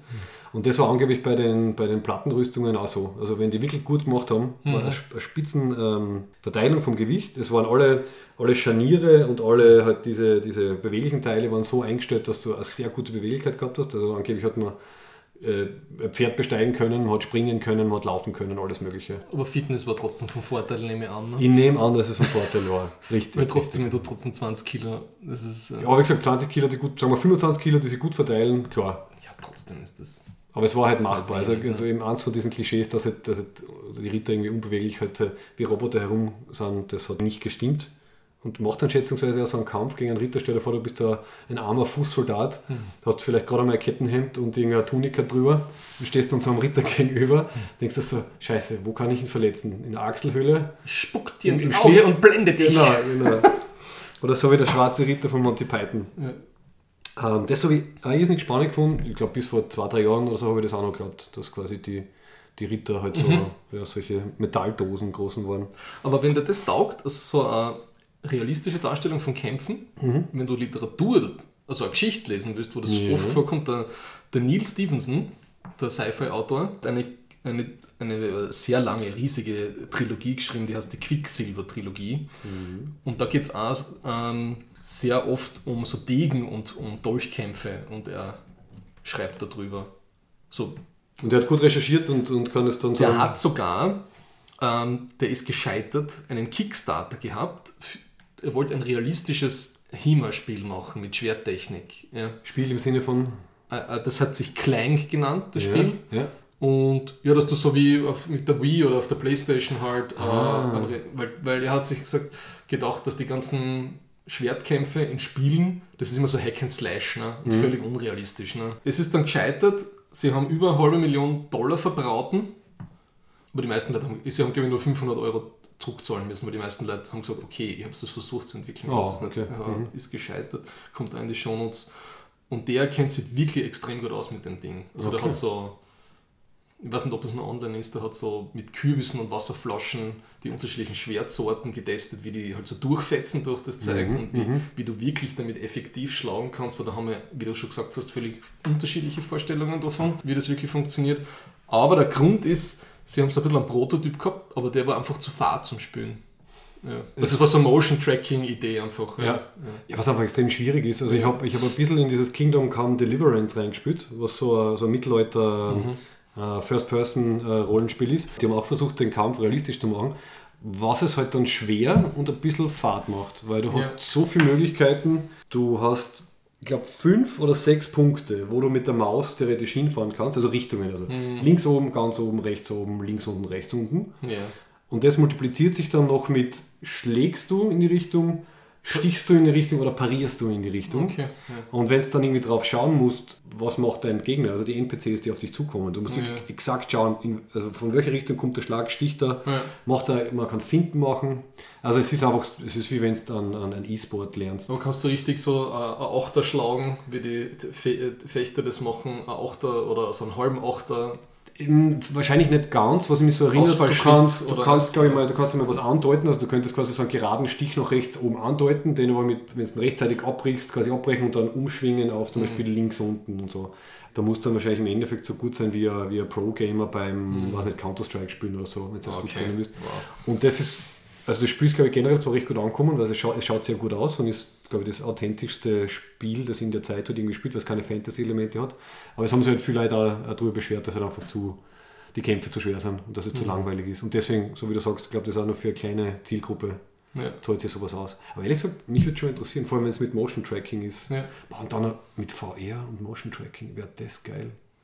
Das haben sie wahrscheinlich noch nicht angedacht gehabt, oder? Das quasi Oculus Rift oder HTC Vive und dann Ich weiß mit nicht, Motion Controller auf was für einer Plattform das war. Ich glaube, es war für die, für die Nintendo Y gedacht. Ah ja, die haben das schon eingebaut, ja. Okay. Aber kann, nagel ich mich jetzt nicht drauf fest. Ich weiß es nicht. Ja. Du, wer weiß, vielleicht kommt das wieder jetzt mit den VR-Brillen, die so gut werden.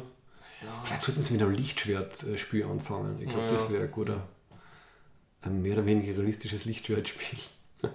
Wobei da habe ich mir erst mal gedacht, ne, also warum lassen sie das Ding immer eingeschalten? Ne? Bei den neueren Filmen schalten sie sich hin wieder aus, damit sie irgendwie mehr Bewegungsfreiheit haben, aber das, ja. Ja gut, Lichtschwerter sind sowieso problematisch. Also die, ja. Hm, Zu gefährlich, sage ich nur, zu gefährlich. Aber pro- problematisch, du hast gesagt, dieser Lars Andersen, dieser eine Däne, Ja, das Archery, ja. der, und den habe ich mir auch, weiß nicht, der ist auch vor, eben, weil das eine, sein YouTube-Video so durch die, durch den Äther gepusht worden das ist jetzt schon wieder ein, zwei Jahre her, gell? Also, ja, aber das war so ein Riesenhype. Archery Rediscovered, ein Däne, der 10 Pfeile in 4,9 Sekunden schießen kann. Wird teilweise angezweifelt, aber ich finde das, was er macht, trotzdem sehr athletisch und cool. Ja. Also er hat angeblich recherchiert in, in historischen Bogenkampf Kunstbüchern und, und äh, Abbildungen, weil so viel gibt es ja da nicht, wie die klassischen Bogenschießer, Schützen die Pfeile gehalten haben, was für Technik die gehabt haben. Ja. Und am Schluss ist er halt draufgekommen, wenn du Linkshänder bist, legen die den Pfeil nicht links drüber, Ja, sondern rechts drüber warte, warte. und haben mehrere Pfeile in der, in der Hand, die abzieht. Ja. Wobei links, schaut, das ist immer, immer so eine große Frage. Ich kann mich erinnern, ich habe als Kind den Bogen unter Anführungszeichen immer falsch gehalten. Ich habe ihn in der rechten Hand gehalten, aber als Rechtshänder sollte man ja in der linken Hand halt Ja. mit der rechten ziehen. Gell? Genau. Okay. Und du legst das dann, wenn du links, wenn du links den Bogen hast, legst du den, so wie wir das oder wie das immer gesagt wird, ja, Wir legen links an. links drüber, Genau. weil dann kannst du praktisch mit dem Bogen das nach hinten ziehen und drüber legen und kannst dann äh, stützen. In die andere Richtung ist es komisch. Ne? Ja, und der hat gesagt, wenn man von rechts kommt, kann man viel schneller Ja. die Pfeile aus dem Köcher ziehen und halt anlegen, ohne halt irgendwie dieses Umgreifen. Beziehungsweise eben dieser der Quiver, der Back Quiver ist eine Erfindung von Hollywood, der völlig unpraktisch ist. Äh, Ja, er, er, er, Also so wie der Legolas herumrennt, macht das überhaupt keinen Sinn. er, er, sagt, er sagt nicht Erfindung, er sagt, es ist popularisiert worden Okay. durch, durch Hollywood. Ja. Ich habe mir dann Gegenstimmen angehört, die sagen, es gibt sehr wohl historische Quellen dafür. Aber ich, ich schätze mal, es wird so gewesen sein wie überall. Je nach, je nach Kultur und je nach Zeit hast du halt unterschiedliche Konzepte gehabt. Also die Dinge, gerade bei Waffentechnik hat es ja so viel Aber eben bei den verändert. bei die Super Archers, bei den ganzen Reitervölker, da, wenn du da die ganze Zeit im Galopp bist und du hast einen Quiver hinten, dann Ja, ja, klar, ist ja, der dann- bald am leer, ne, wenn du über irgendein Muggel drüber hopst. Ne? Dann ist, dann ist futsch, ja. Das stimmt. Nein, die, die, haben, die haben sicher gute Lösungen dafür gehabt. Also das, das glaube ich schon. Aber er fängt einen Pfeil aus der Luft und schießt ihn zurück und spaltet dann noch einen anderen Pfeil damit. Also das war schon sehr beeindruckend. Und mich wundert, dass er noch alle Augen hat, muss ich ehrlich sagen. Ja, also er hat, er hat selber gesagt, erstens hat er jahrelang geübt, zweitens, äh, ich glaube, das hat er halt einmal in 50 Versuchen oder so geschafft. Also das aber halt einen ins Pfeil aufgehabt. Ja. Also ich finde es cool, kann, kann leicht sein, dass das irgendwie in der Form gegeben hat.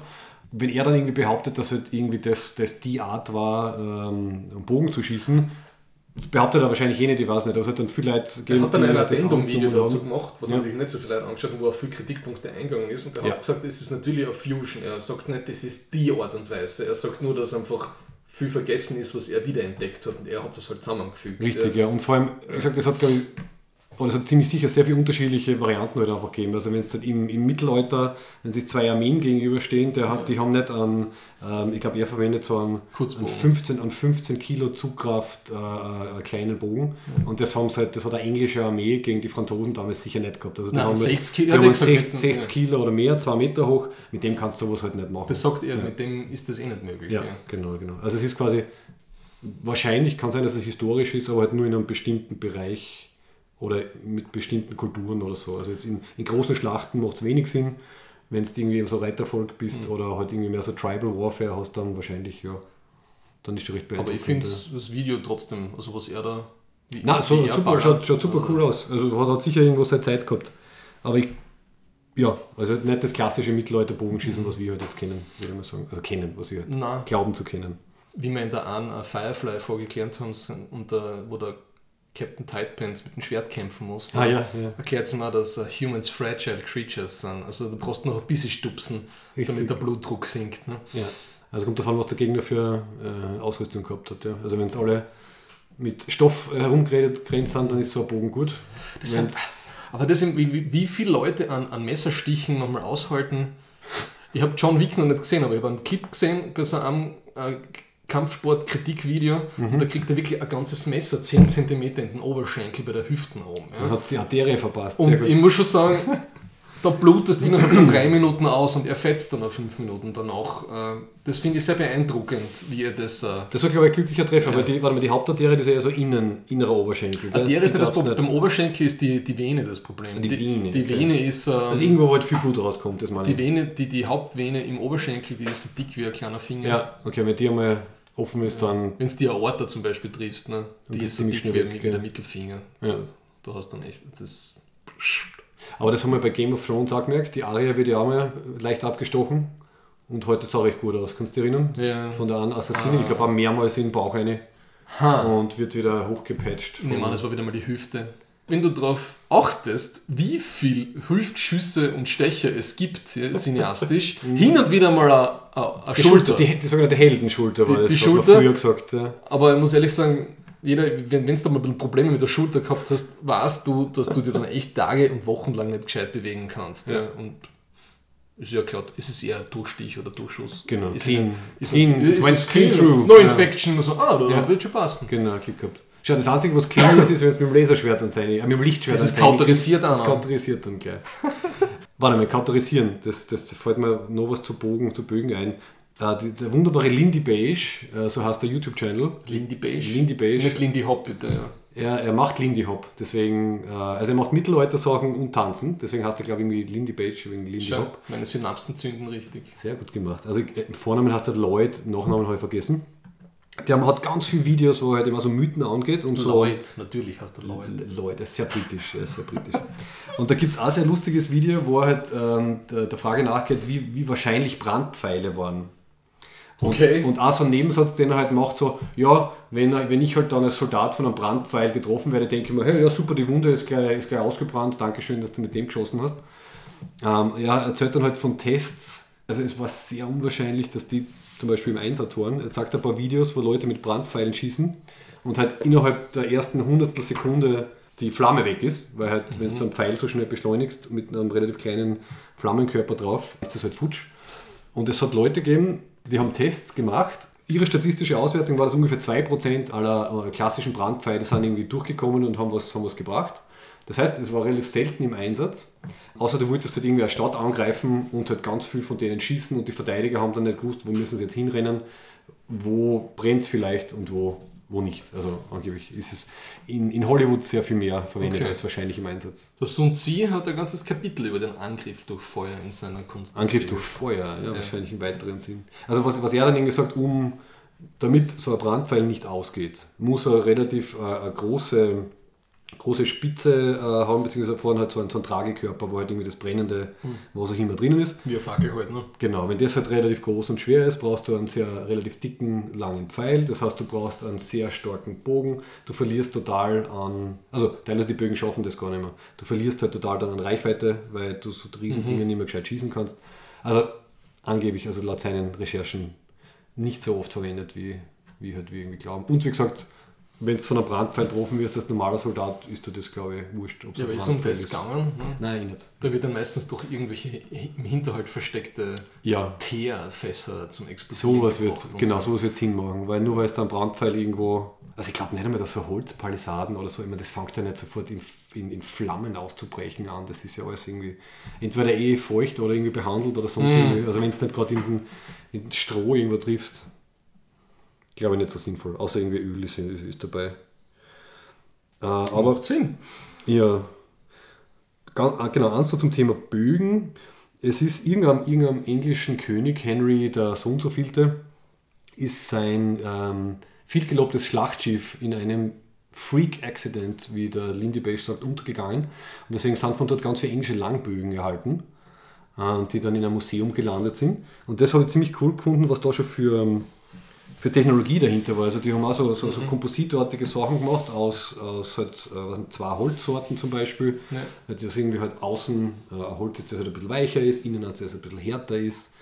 Äh, das ist schon relativ gut mit den, mit den Sehnen waren. Das waren dann meistens Hanf. Also Hanf war am besten, angeblich die beste, die beste Sehnenstruktur, weil du halt ganz lange Fäden hast machen können. Und die Ja. langen Bögen waren ja so lang und die waren halt, ist ja ausgegangen. Manchmal war es glaube ich Leinen. Hanf ist es bis in die 60er Jahre, das das Material Super für, beliebt, für gell? Kletterseile, weil es einfach am widerstandsfähigsten war. und der schnell nachwächst. Gell? Also du kannst ja quasi deine Bogensehnen kannst du wachsen lassen. Und da ist erwähnt worden, dass die eben teilweise gewachst waren. Und da, da bin ich jetzt dann ein bisschen durcheinander gekommen, weil ich habe mir auch ein, ein Video über Armbrüste angeschaut. Und das Problem von Armbrüsten ist zum Beispiel, dass du sie halt nicht mehr gut selber spannen kannst, wenn du mal im Einsatz bist, also wenn du im Feld herumrennst und so, die haben halt so einen Zug drauf, die haben glaube ich so 500 Kilo äh, äh, Zuggewicht, äh, äh, eine, eine große Armbrust. Die nicht eine Kurbel hinten? Ja, ja, warte mal, zum Aufziehen. Aber nehmen wir mal an, genau, da bin ich dann ein bisschen verwirrt worden. War das, hat er das im Zeughaus erzählt oder war das in dem Video? Also Bogenschützen haben immer Reservesehnen mitgehabt, weil angeblich Feuchtigkeit im Allgemeinen und Regen im Speziellen ganz schlecht waren. Also wenn irgendwie die gespannten Bögen im Regen waren, hast du angeblich die Sehne vergessen können. Deswegen haben sie immer Reservesehnen mitgehabt. Und bei Armbrüsten war das Problem, dass du halt, die hat so eine Power gehabt, dass du ohne, ohne wirklich einen, einen Workshop hast du das nicht mehr neu bespannen können selber. Weiß ich nicht, ob es stimmt, aber wenn es funktioniert hat, zum Spannen, bei den Großen hat es eben diese so Kranwinden und so gegeben, das meinst du wahrscheinlich. Die die halt sehr populär gemacht haben, weil dann hat es halt irgendwie eben was die zehnfache halt Schusskraft gehabt. Wo war das dann immer so Team, eine Teamwaffe? Einer, Einer hat drei geladen, hinten und kann sein, genau, vorne. genau, ja. Und da gibt es auch Videos, wo ein Typ so ein Great Crossbow oder so, oder halt Groß, Großarmbrust, der schafft das glaube ich in, ich glaube 20 Sekunden braucht er, dass er das Ding mit dieser Kurbel äh, aufzieht, ganz spannend die Kurbel runtergibt und dann ansetzt. Also man ist halt eine Zeit lang äh, einer Gefahr ausgesetzt. Wobei, da hat es dann wieder was gegeben, das wäre sehr lustig gefunden, und zwar Schilde, die haben Pavese-Schilde geheißen. Pavese, also aus Italien. Die waren, die waren ziemlich groß, ich glaube so fast brusthoch. Und die haben unten einen Spitz gehabt. Und die Armbrustschützen haben sie dann einfach dann vor sich in den Boden eingesteckt. Okay. Und beim Laden haben sie sich dann dahinter geduckt. Und dann haben sie geladen. Also so hat sich halt dann irgendwie so die, die Waffenentwicklung mit der Verteidigungsentwicklung halt dann so schön zusammen kombiniert. So, okay, das war jetzt ein langer, ein langer Das erinnert mich an, im Zeughaus an diese eine historische Phase, das hat also lustiger Zeitführer.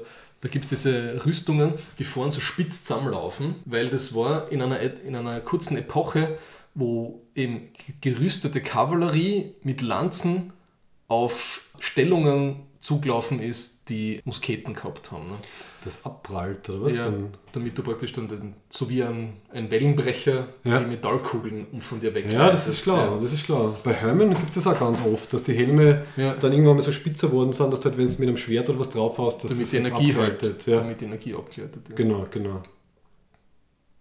Da kann man eigentlich eh viel machen. gell? Also man muss gar nicht so dicke Rüstung haben, wenn man die Winkel richtig macht. Und Ja. man sollte halt einfach als, als, als Kämpfer vermeiden, frontal getroffen zu werden. Das ist halt die, das ist die größte Kunst. Die größte Mhm. Kunst.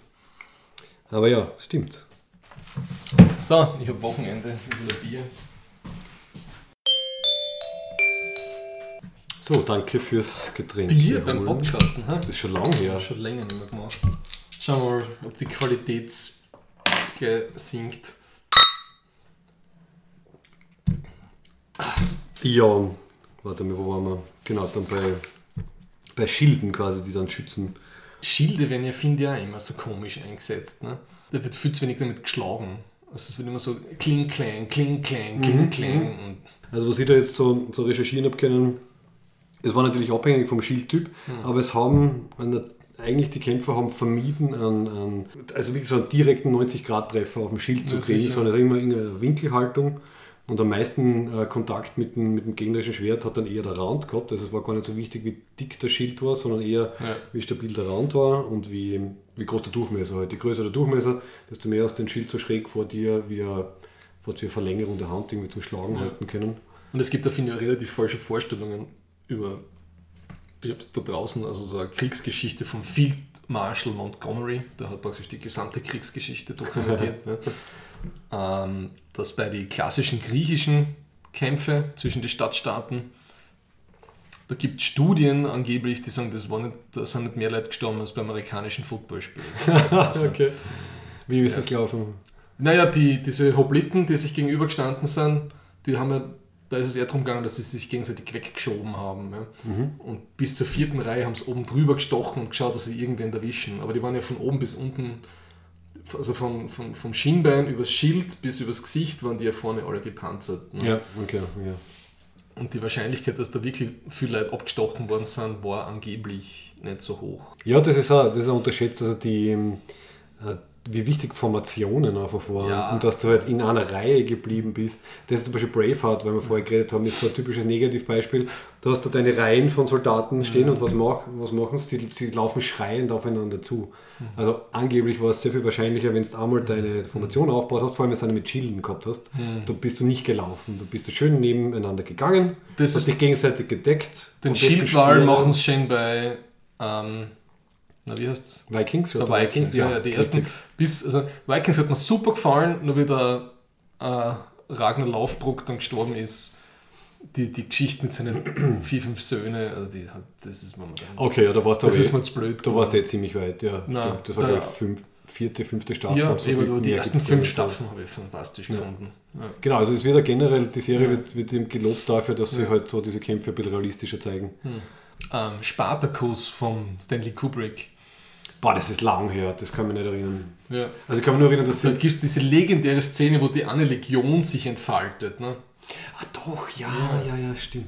Ja gut, die Römer waren ja sowieso Wahnsinn. Ich meine, das Ja. war zwar noch nicht Mittelalter, aber die Altertum waren halt, ne? ganz vorn, ja, richtig. Und vor allem, die haben ja diese...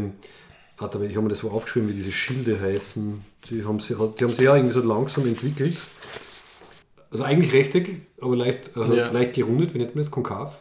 Konkav? Konvex? Mhm. Konkav, glaube ich. Eins mal zwei, ja. Ja, genau. Und der halt, der halt in Kombination mit einer Formation, also diese Schildkröten-Geschichte vor allem. Das Und dann, Asterix. ne? ja, richtig, ja, genau, kennen wir das Asterix. Also wenn du so einen großen Schild hast und ein paar Leute um dich herum und dann die Speere, ich meine, genial, das ist wie ein, wie ein großer Igel, der Ja. anderen Menschen wehtut. Aber so die normalen Schildwälle haben auch ganz gut funktioniert. Ja. Weil beim, eben bei dem Spartacus, das war so revolutionär auch, weil da gibt es so eine Szene, wo einem die Hand abkackt wird und Blut rausspritzt. Das war so High-End-Prop-Technik Ja, denke ich mal, von, weil- für damals. Ja. Von wann ist der? Ende 60er, Anfang 70er Ja, ungefähr ja, so. okay, was okay, war der das? 60er klingt realistisch. Ja. Spartacus, ein fantastischer Film. Total. Ja, als, als Jugendlicher habe ich den ziemlich oft gesehen. Ne? Nein, er war ja war so emotional sehr. Ja, vor allem am Schluss, da, wie, er da, wie der eine aus der Stadt rausgeht und da sieht seine Frau und sein Kind am Kreuz da auf der Via Appia rumhängen. Ja, Also, ja. Das ist schon heftig. Bist du mal schön. Schau, jetzt müsste ich mein, meine Eltern fragen, wann ich den das erste Mal gesehen habe. Eigentlich ziemlich brutales Teil. Ja. Naja, was ich mir ein bisschen, meine, das eben so Sag, genau, sag du was und ich. moderne, ich was moderne. Kampftechnik. Ich habe ein bisschen geschaut, in, also ein kurzes Interview mit so einem Ex-US Navy SEAL, was den wahnsinnig macht. Also er hat gesagt, er kann keinen einzigen Kriegsfilm empfehlen, weil das alles falsch ist, was da drin passiert. Von Sicario auf, also die Filme, die für uns so realistisch wirken, hin, weil im Kino wie mit den Waffen umgegangen wird, dass Leute in Fenstern und Türeingängen ewig herumstehen und schauen, was passiert. Das wird in, eben, wenn du einmal Paintball spielst, merkst du bist eigentlich die meiste Zeit in Deckung. Ja, richtig, genau. Weil ja. wenn der Treffer mit Schmerz verbunden ist, also der einzelne Treffer, Das haben wir, also das haben wir wirklich gelernt. Wahrscheinlich ist Ja. auch so gegangen, oder? Also man, man, man spürt im wahrsten Sinne des Wortes, wie gefährlich es ist, wenn man irgendwo ein Körperteil raushaltet. Das machst du nicht. Mhm. das machst zwei, dreimal und dann merkst du, okay, Kopf runter. Ähm, Ähm, zum- oder so, gibt's a, wie unrealistisch Handgranaten dargestellt werden. Ne? Ja, wie sind die Die wirklich? Hab explodieren keine Ahnung. teilweise in großen Feuerbällen und vernichten der halbe. Ah, so, nein, gell. Äh, also sie sind schon gefährlich, aber sie haben, nicht, sie haben keine Sprengkraft in dem Sinn. Warte mal, es gibt von Monty Python gibt's einen, einen Sketch, der heißt uh, The Importance of Not Being Seen. Der sehr Ja. lustig ist, weil es dann immer Ja. anfangen, die Leute zu sprengen. Nein, die- eigentlich am Anfang schon. Also die Leute müssen sich verstecken und sie werden einfach gesprengt. Und ja, ich glaube, die erste Regel der modernen Kriegsführung ist nicht gesehen werden. Deswegen gibt es ganz wenig äh, Originalaufnahmen von Kampfhandlungen, weil die, die es gibt, sind die ähm, Kameramänner und vielleicht Frauen eher tot. Ich glaube, ich meine, teilweise sind sogar nicht einmal Rote Kreuzabzeichen respektiert worden in diversen Ja. äh, Konflikten. Und ich glaube, wenn du eine ORF-Bandage oben hast, dann Ja. werden sie dich trotzdem abschießen. Ähm, genau, wir waren, waren vorher bei Vikings und ich finde die Serie super und ich schaue, Ja. hast du von The Last Kingdom schon was mitgekriegt? Das ist nämlich spielt zur gleichen Zeit. Das ist eine Netflix-Serie? Nein, habe ich noch nicht geschaut. Ich weiß nicht, ob es auf Netflix ist. Es ist, schon. schon, es ist schon ein bisschen älter auf jeden Fall. Nein, nein habe ich noch nicht geschaut. Ne? Die, ich bin jetzt glaube ich irgendwo Anfang der dritten Staffel. Hat genau den gleichen Zeitrahmen wie Vikings. Es kommen teilweise die gleichen Charaktere vor, nur halt anders. Und deswegen habe ich mir zu dem auch ein paar Videos angeschaut. Und da ist es auch ganz spannend, was halt da unrealistisch Also die Wikinger werden generell sehr, sehr gern unrealistisch dargestellt. Gott sei Dank nicht mehr mit Hörnern auf den Helmen. Das war ja so ein Wagner-Oper-Klischee, glaube ich, das irgendwann mal im, Keine Ahnung, Im- das herkommt. im 20. Jahrhundert erst was aufgetaucht ist. Ähm, was ich spannend gefunden habe, dass zum Beispiel, es war angeblich sehr unrealistisch, das ist jetzt mehr eine Stilfrage, dass sie alle so, so, so in Leder und in Braun und in irgendwelchen Ja. unauffälligen Sachen herumgrenzt sind. Das soll Angeblich, so Fashion sexy waren wahrscheinlich auch. ja, das wahrscheinlich schon. Aber angeblich, also sie waren eher bunt angezogen. Fashion sexy waren Warte nicht. Na, warte mal kurz. Da ich nicht das Zitat. Also sie waren, sie waren angeblich eher bunt angezogen und nicht so, so, so, so, so fad, wie man halt da in, in Vikings und im Rest sieht.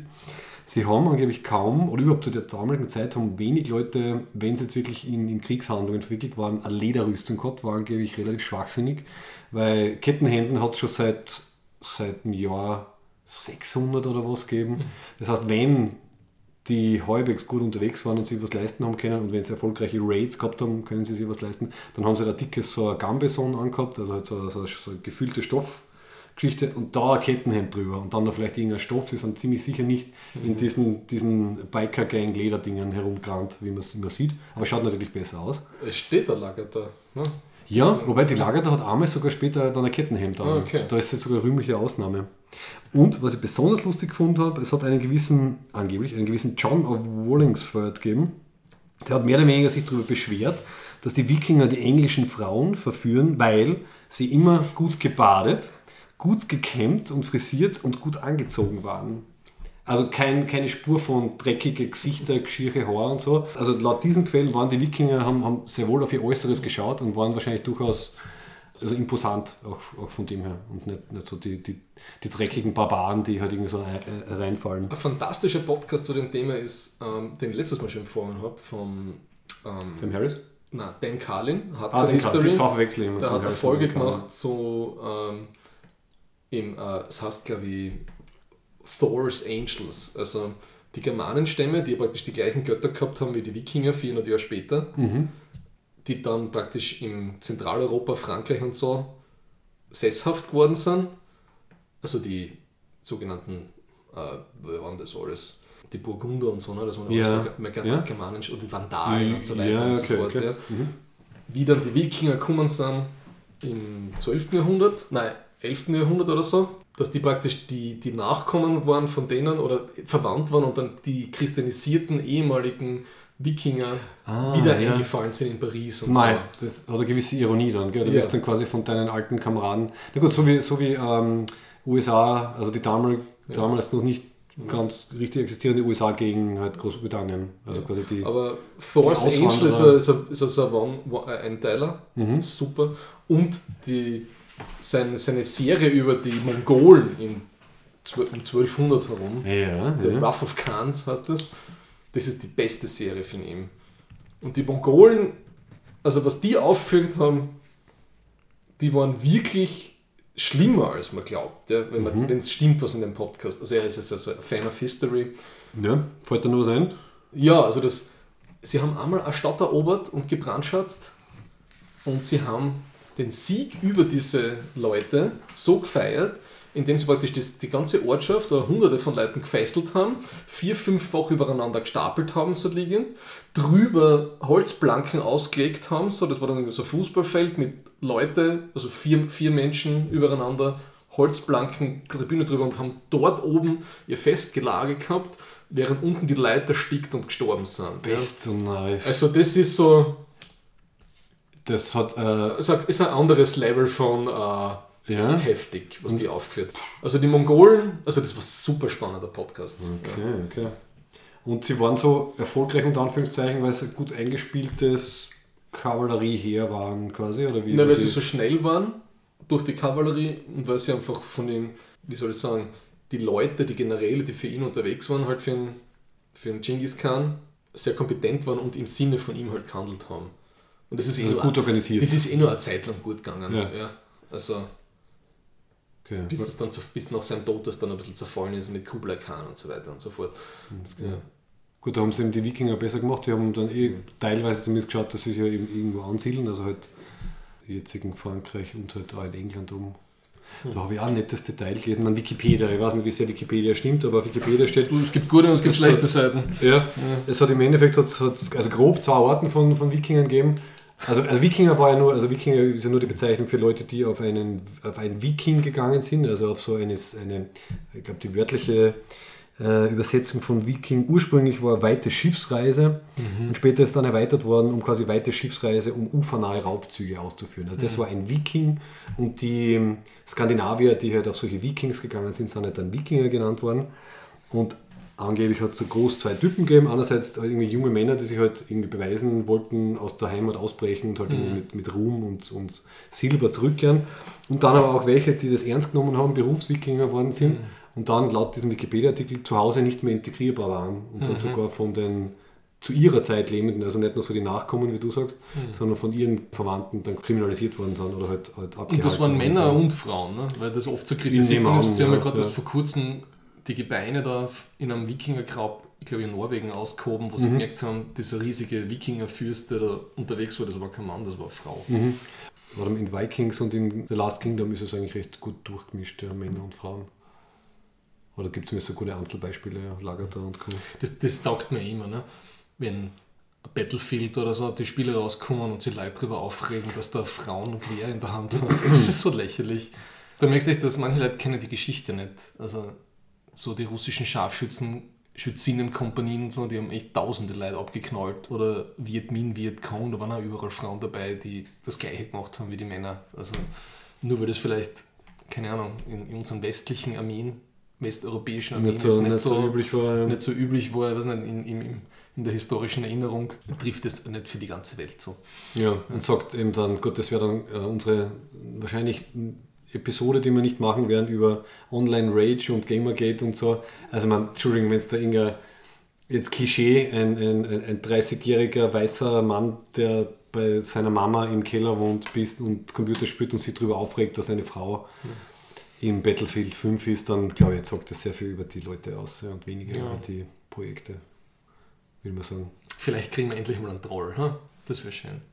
Du wünschst dir das nicht. Ich hab, ich hab, nein, nein, wenn ich mir das Internet anschaue, ich brauche keine Trolls, aber was soll der trollen bitte? Da, unsere Sichtbarkeit erhöhen, uns beschimpfen und so. Das ist gut für die.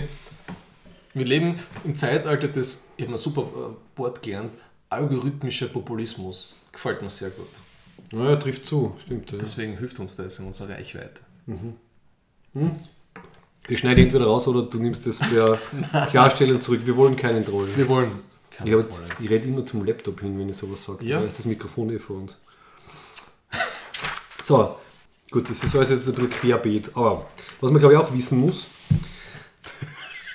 ähm, Okay. das ist mir mehrmals unterkommen, und zwar, wenn man versucht, irgendwelche Kampfstile zu rekonstruieren, muss man sich halt irgendwie auf Material verlassen. Also deswegen muss man sich auf Material verlassen, wo halt Leute aufgeschrieben haben, Ja. wie haben sie gekämpft. Es gibt teilweise ganz wenig, also zum Beispiel Techniken für Speer und Schild zum Beispiel gibt es angeblich irgendwie kaum. Keine Ahnung, wie die das genau gemacht haben, kann man irgendwie nur versuchen, irgendwie zu rekonstruieren. Aber es gibt ein, ein Fechtbuch, ein sehr berühmtes, äh, das heißt Manuskript, entweder I.33 oder 1.33. Es ist die Inventarnummer aus dem Tower of London, also es ist irgendwann mit Tower of London gelandet worden. Okay. Gelandet worden, gelandet. Das ist, ist mir ganz oft unterkommen in der Recherche, also Manuskript nennen wir es mal 1.33. Das ist das älteste überlieferte Fechtbuch, ungefähr vom, aus dem Jahr 1300. Wow. Man weiß nicht genau, wer der Autor ist. Es gibt Vermutungen. Hat 64 Seiten und ist wirklich eine Anleitung. Also hat Illustrationen plus Text, wo gezeigt wird, wie man mit einem, mit einem Langschwert, also einem eher leichten Langschwert und einem sogenannten Buckler, das ist so, so ein kleiner Schild, also maximal 30, 30 cm oder was groß ist, wie man mit dem kämpft. Also da gibt es Verteidigungspositionen, die heißen Huten, ich nehme an, wegen sich hüten oder so. Also es gibt sieben Huten, also eure Positionen, die du am Anfang irgendwie einnimmst und die der Gegner einnimmt. Dann gibt es sogenannte Versatzungen und dann noch Angriffe. Und dann geht es halt darum, dass dir beigebracht wird, okay, ich weiß halt ganz genau, ich nehme die Hut, ich weiß die Versätze und die Angriffe. Ja. Der Gegner weiß das aber auch. Und ich bin halt jetzt in so einem wahrscheinlich eher sportlichen Duell. Wir stehen uns gegenüber, okay, wer schafft es irgendwie rechtzeitig halt irgendwie durchzukommen. Ah, und das versuchen halt dann diverse HIMA-Leute halt dann irgendwie halt nachzu, Das nachzubauen. Die gibt es zum Beispiel beim Karate, beim klassischen Karate, gibt es diese Katas. Das sind so fixe Abfolgen Mhm. an Bewegungen, die du machst. Sind sehr schön zum Anschauen. Gibt es so Bewerbe. Im, Da habe ich aber ein Video von dir gesehen. Ja, genau. Ich Ja? mache ja Kata bei einer Gürtelprüfung. Genau. Mhm, Und die sind deswegen entstanden, weil in Okinawa, das war unter japanischer Kontrolle, und die haben keine, die Einheimischen keine Waffen haben dürfen und sie haben auch nicht Kampfsport trainieren dürfen. Deswegen haben sie ihre klassischen Bewegungen, die sie gehabt haben vom Kampfsport, kodiert in dieser statischen Abfolge, die so eine, eine tanzmäßig ist. Ja. Ja, super, Äh, Nicht okay. tanzmäßig, aber es ist eine Choreografie. Du hast Bewegungen drinnen, die natürlich heutzutage völlig ineffektiv sind, aber die haben ein bisschen einen Hintergrund gehabt. Ja. Mhm. Wenn du die trainierst, weißt du, also so Stockabwehr und so, obwohl du nicht in einem Stock trainieren darfst und so. Ja, alles klar. Also du kriegst ein bisschen äh, so äh, Muscle Memory dann, nehme ich an, rein. Ja, also Also zumindest dass für das hilft, wie die das. Genau. Und es gibt ja diesen Capoeira, also einer von den Beispielen, der so eine Mischung aus Kampfsport und Tanz? Capoeira ist, äh, ja, der ist ja deswegen entstanden, dass, ah, wenn ich das, okay, das ist jetzt nur äh, frei dahergeredet. Capoeira ist ja eine, eine südamerikanische Geschichte, also das ist ja dieser Kampftanz, der vor allem von den Sklaven entstanden ist und die Bewegungsabfolge von denen ist deswegen entstanden, weißt du, dieses rhythmische und dieses Drehen und dieses Spinnen, weil die immer Fußfesseln oder Handfußfesseln gehabt haben und deswegen eingeschränkt waren und deswegen Ah. so spinnen haben müssen. Spannend. Und ja. deswegen die immer so ein bisschen auf den Boden greifen, weil sie nicht so eingeschränkte Reichweite gehabt haben. Ir- Irgendwie so war das. Das ist interessant. Ich hätte jetzt vermutet, dass es deswegen ist, dass sie halt äh, was quasi tarnen haben müssen. Dass es halt wie, ein- eher wie ein Tanz ausschaut, aber in Wirklichkeit ist es ein, ein Kampfsport. Es gibt da im MMA ein paar Leute, die hin und wieder so einen Capoeira-Kick machen. Also wenn du den triffst mit dem Spin, ist er hocheffektiv. Und Ja. du musst das halt treffen. Ne? Okay. Äh, Das unterschätzen auch extrem viele Leute. Das habe ich beim Karate sehr schnell gelernt. Dass äh, eine Beintechnik hat, die Vorteil, hat den Vorteil, dass sie vier bis fünfmal so stark ist wie eine Handtechnik. Weil jeder Mensch kann sich, wenn er auf einem, also wirklich jeder untrainierte Mensch, ja, kann sich, wenn er steht, auf einem, einem Bein stehend, einfach aus dem Wadel auf die Zehenspitzen drucken. Ja. Das kann einer, der auf- untrainiert ist und 100 Kilo wiegt. Aus dem Handgelenk oder aus dem Ellbogen machst du das nicht. Ne? Okay. Dann bist du auf, dem, bist du auf den Zehenspitzen. hast den Nachteil, dass du halt vom Standbein her ähm, benachteiligt bist. Also kannst du aus dem Gleichgewicht gebracht werden. Mhm. Okay. In, in, in den mittelalterlichen Kämpfen wird auch relativ oft dann ähm, erwähnt, dass man halt auch sehr wohl, wenn es ausgegangen ist, halt geschlagen und getreten hat. Also wenn das Schwert halt Ja. irgendwie gerade nicht passt hat. Und was Also auch unterschätzt wird, ist die Intensität, was so Schnellkraftausdauer angeht. Beim Shotokan, bei dem Karate, was ich gemacht habe, hast du Freikampf, das ist so Punktkämpfen, nur auf Berührung, nicht auf, nicht auf Wirkung. Ja. Das ist mehr oder weniger Fechten mit, mit Händen und Füßen. Und ähm, nach zwei Minuten war ich tot danach. Ja. Und wenn du denkst, so Mix- Mixed Martial Arts, die kämpfen dreimal fünf Minuten, das klingt nicht so viel. Ja. Aber das praktisch, dass du in diesem hoch, hochpulsigen Dauerkampf fünf Minuten drin bist und dann eine Minuten Pause hast. Wir sind nicht dafür ausgelegt, wir Menschen. Ne? Ja, wahrscheinlich nicht nur die Kraft, sondern auch die Konzentration, oder? Also wenn es dauernd Ja. darauf achten musst, was der Gegner Und macht. es ist extrem schwierig, also wir, wir glauben, es ist, hat so eine Evolution gegeben, finde ich, von, von Bud Spencer zu Born-Identität, so wie das für mich. Born-Identity, die ersten zwei Teile, sind wirklich von der, von der, von, vom Action her super. Ja. Auch nicht wirklich realistisch, weil sie relativ wenig Grappling machen, aber ein bisschen halt. Ja. Aber Bud Spencer, so hab, bin ich aufgewachsen und habe gedacht, so schlägt man. Ja, ja. richtig. Ja. ja. Also es ist relativ schwer, jemanden effektiv in die Goschen zu hauen. Und man bricht sich wahrscheinlich die Hand dabei. Ja. Erst deswegen haben die alle immer getapte Handgelenke, mhm. weil die Hände extrem leicht brechen. Mhm. Und der, Vor, also der, der, der vordere Kopf, also der, der Bereich so über die Augen ist extrem hart und fest. Ja. Auf der Seite nicht so, aber vorne. Also da brichst du wirklich. Deswegen also. kannst du jemanden Headbutten und ja, K.O. schlagen damit. Und also dir passiert Eier, relativ selber wenig. Das menschliche Eierbecken ist ja. das, das Headbutten. Und immer wenn du so Videos anschaust von irgendwelchen Schlägereien, merkst du, die Leute holen halt so aus mit so riesigen Haymakern, sagt man auf Englisch, ne? Mhm. die Faust nach hinten und schwingen nach vor. Und wenn du halt jemanden gegenüber hast, der weiß, was er tut, erstens blockt er das und zweitens hast du dann schon irgendwas im Gesicht, wenn du das so machst. Ja, ja also große, ähm, habe ich glaube ich ganz am Anfang gesagt, also große ausholende Bewegungen waren wahrscheinlich un, also auch mit Waffen unrealistisch, weil du brauchst einfach viel zu lang mhm. und du telegrafierst halt total, woher jetzt irgendwie der Schlag kommt. Also ja, und wie ich das gelernt habe beim Karate, es ist extrem konterintuitiv, wie du die bewegen musst, dass du die Bewegung so hinkriegst. Ja. Mhm. Also du machst, das fühlt sich am Anfang extrem alles arrhythmisch an und nicht äh, bewegungsapparatkonform.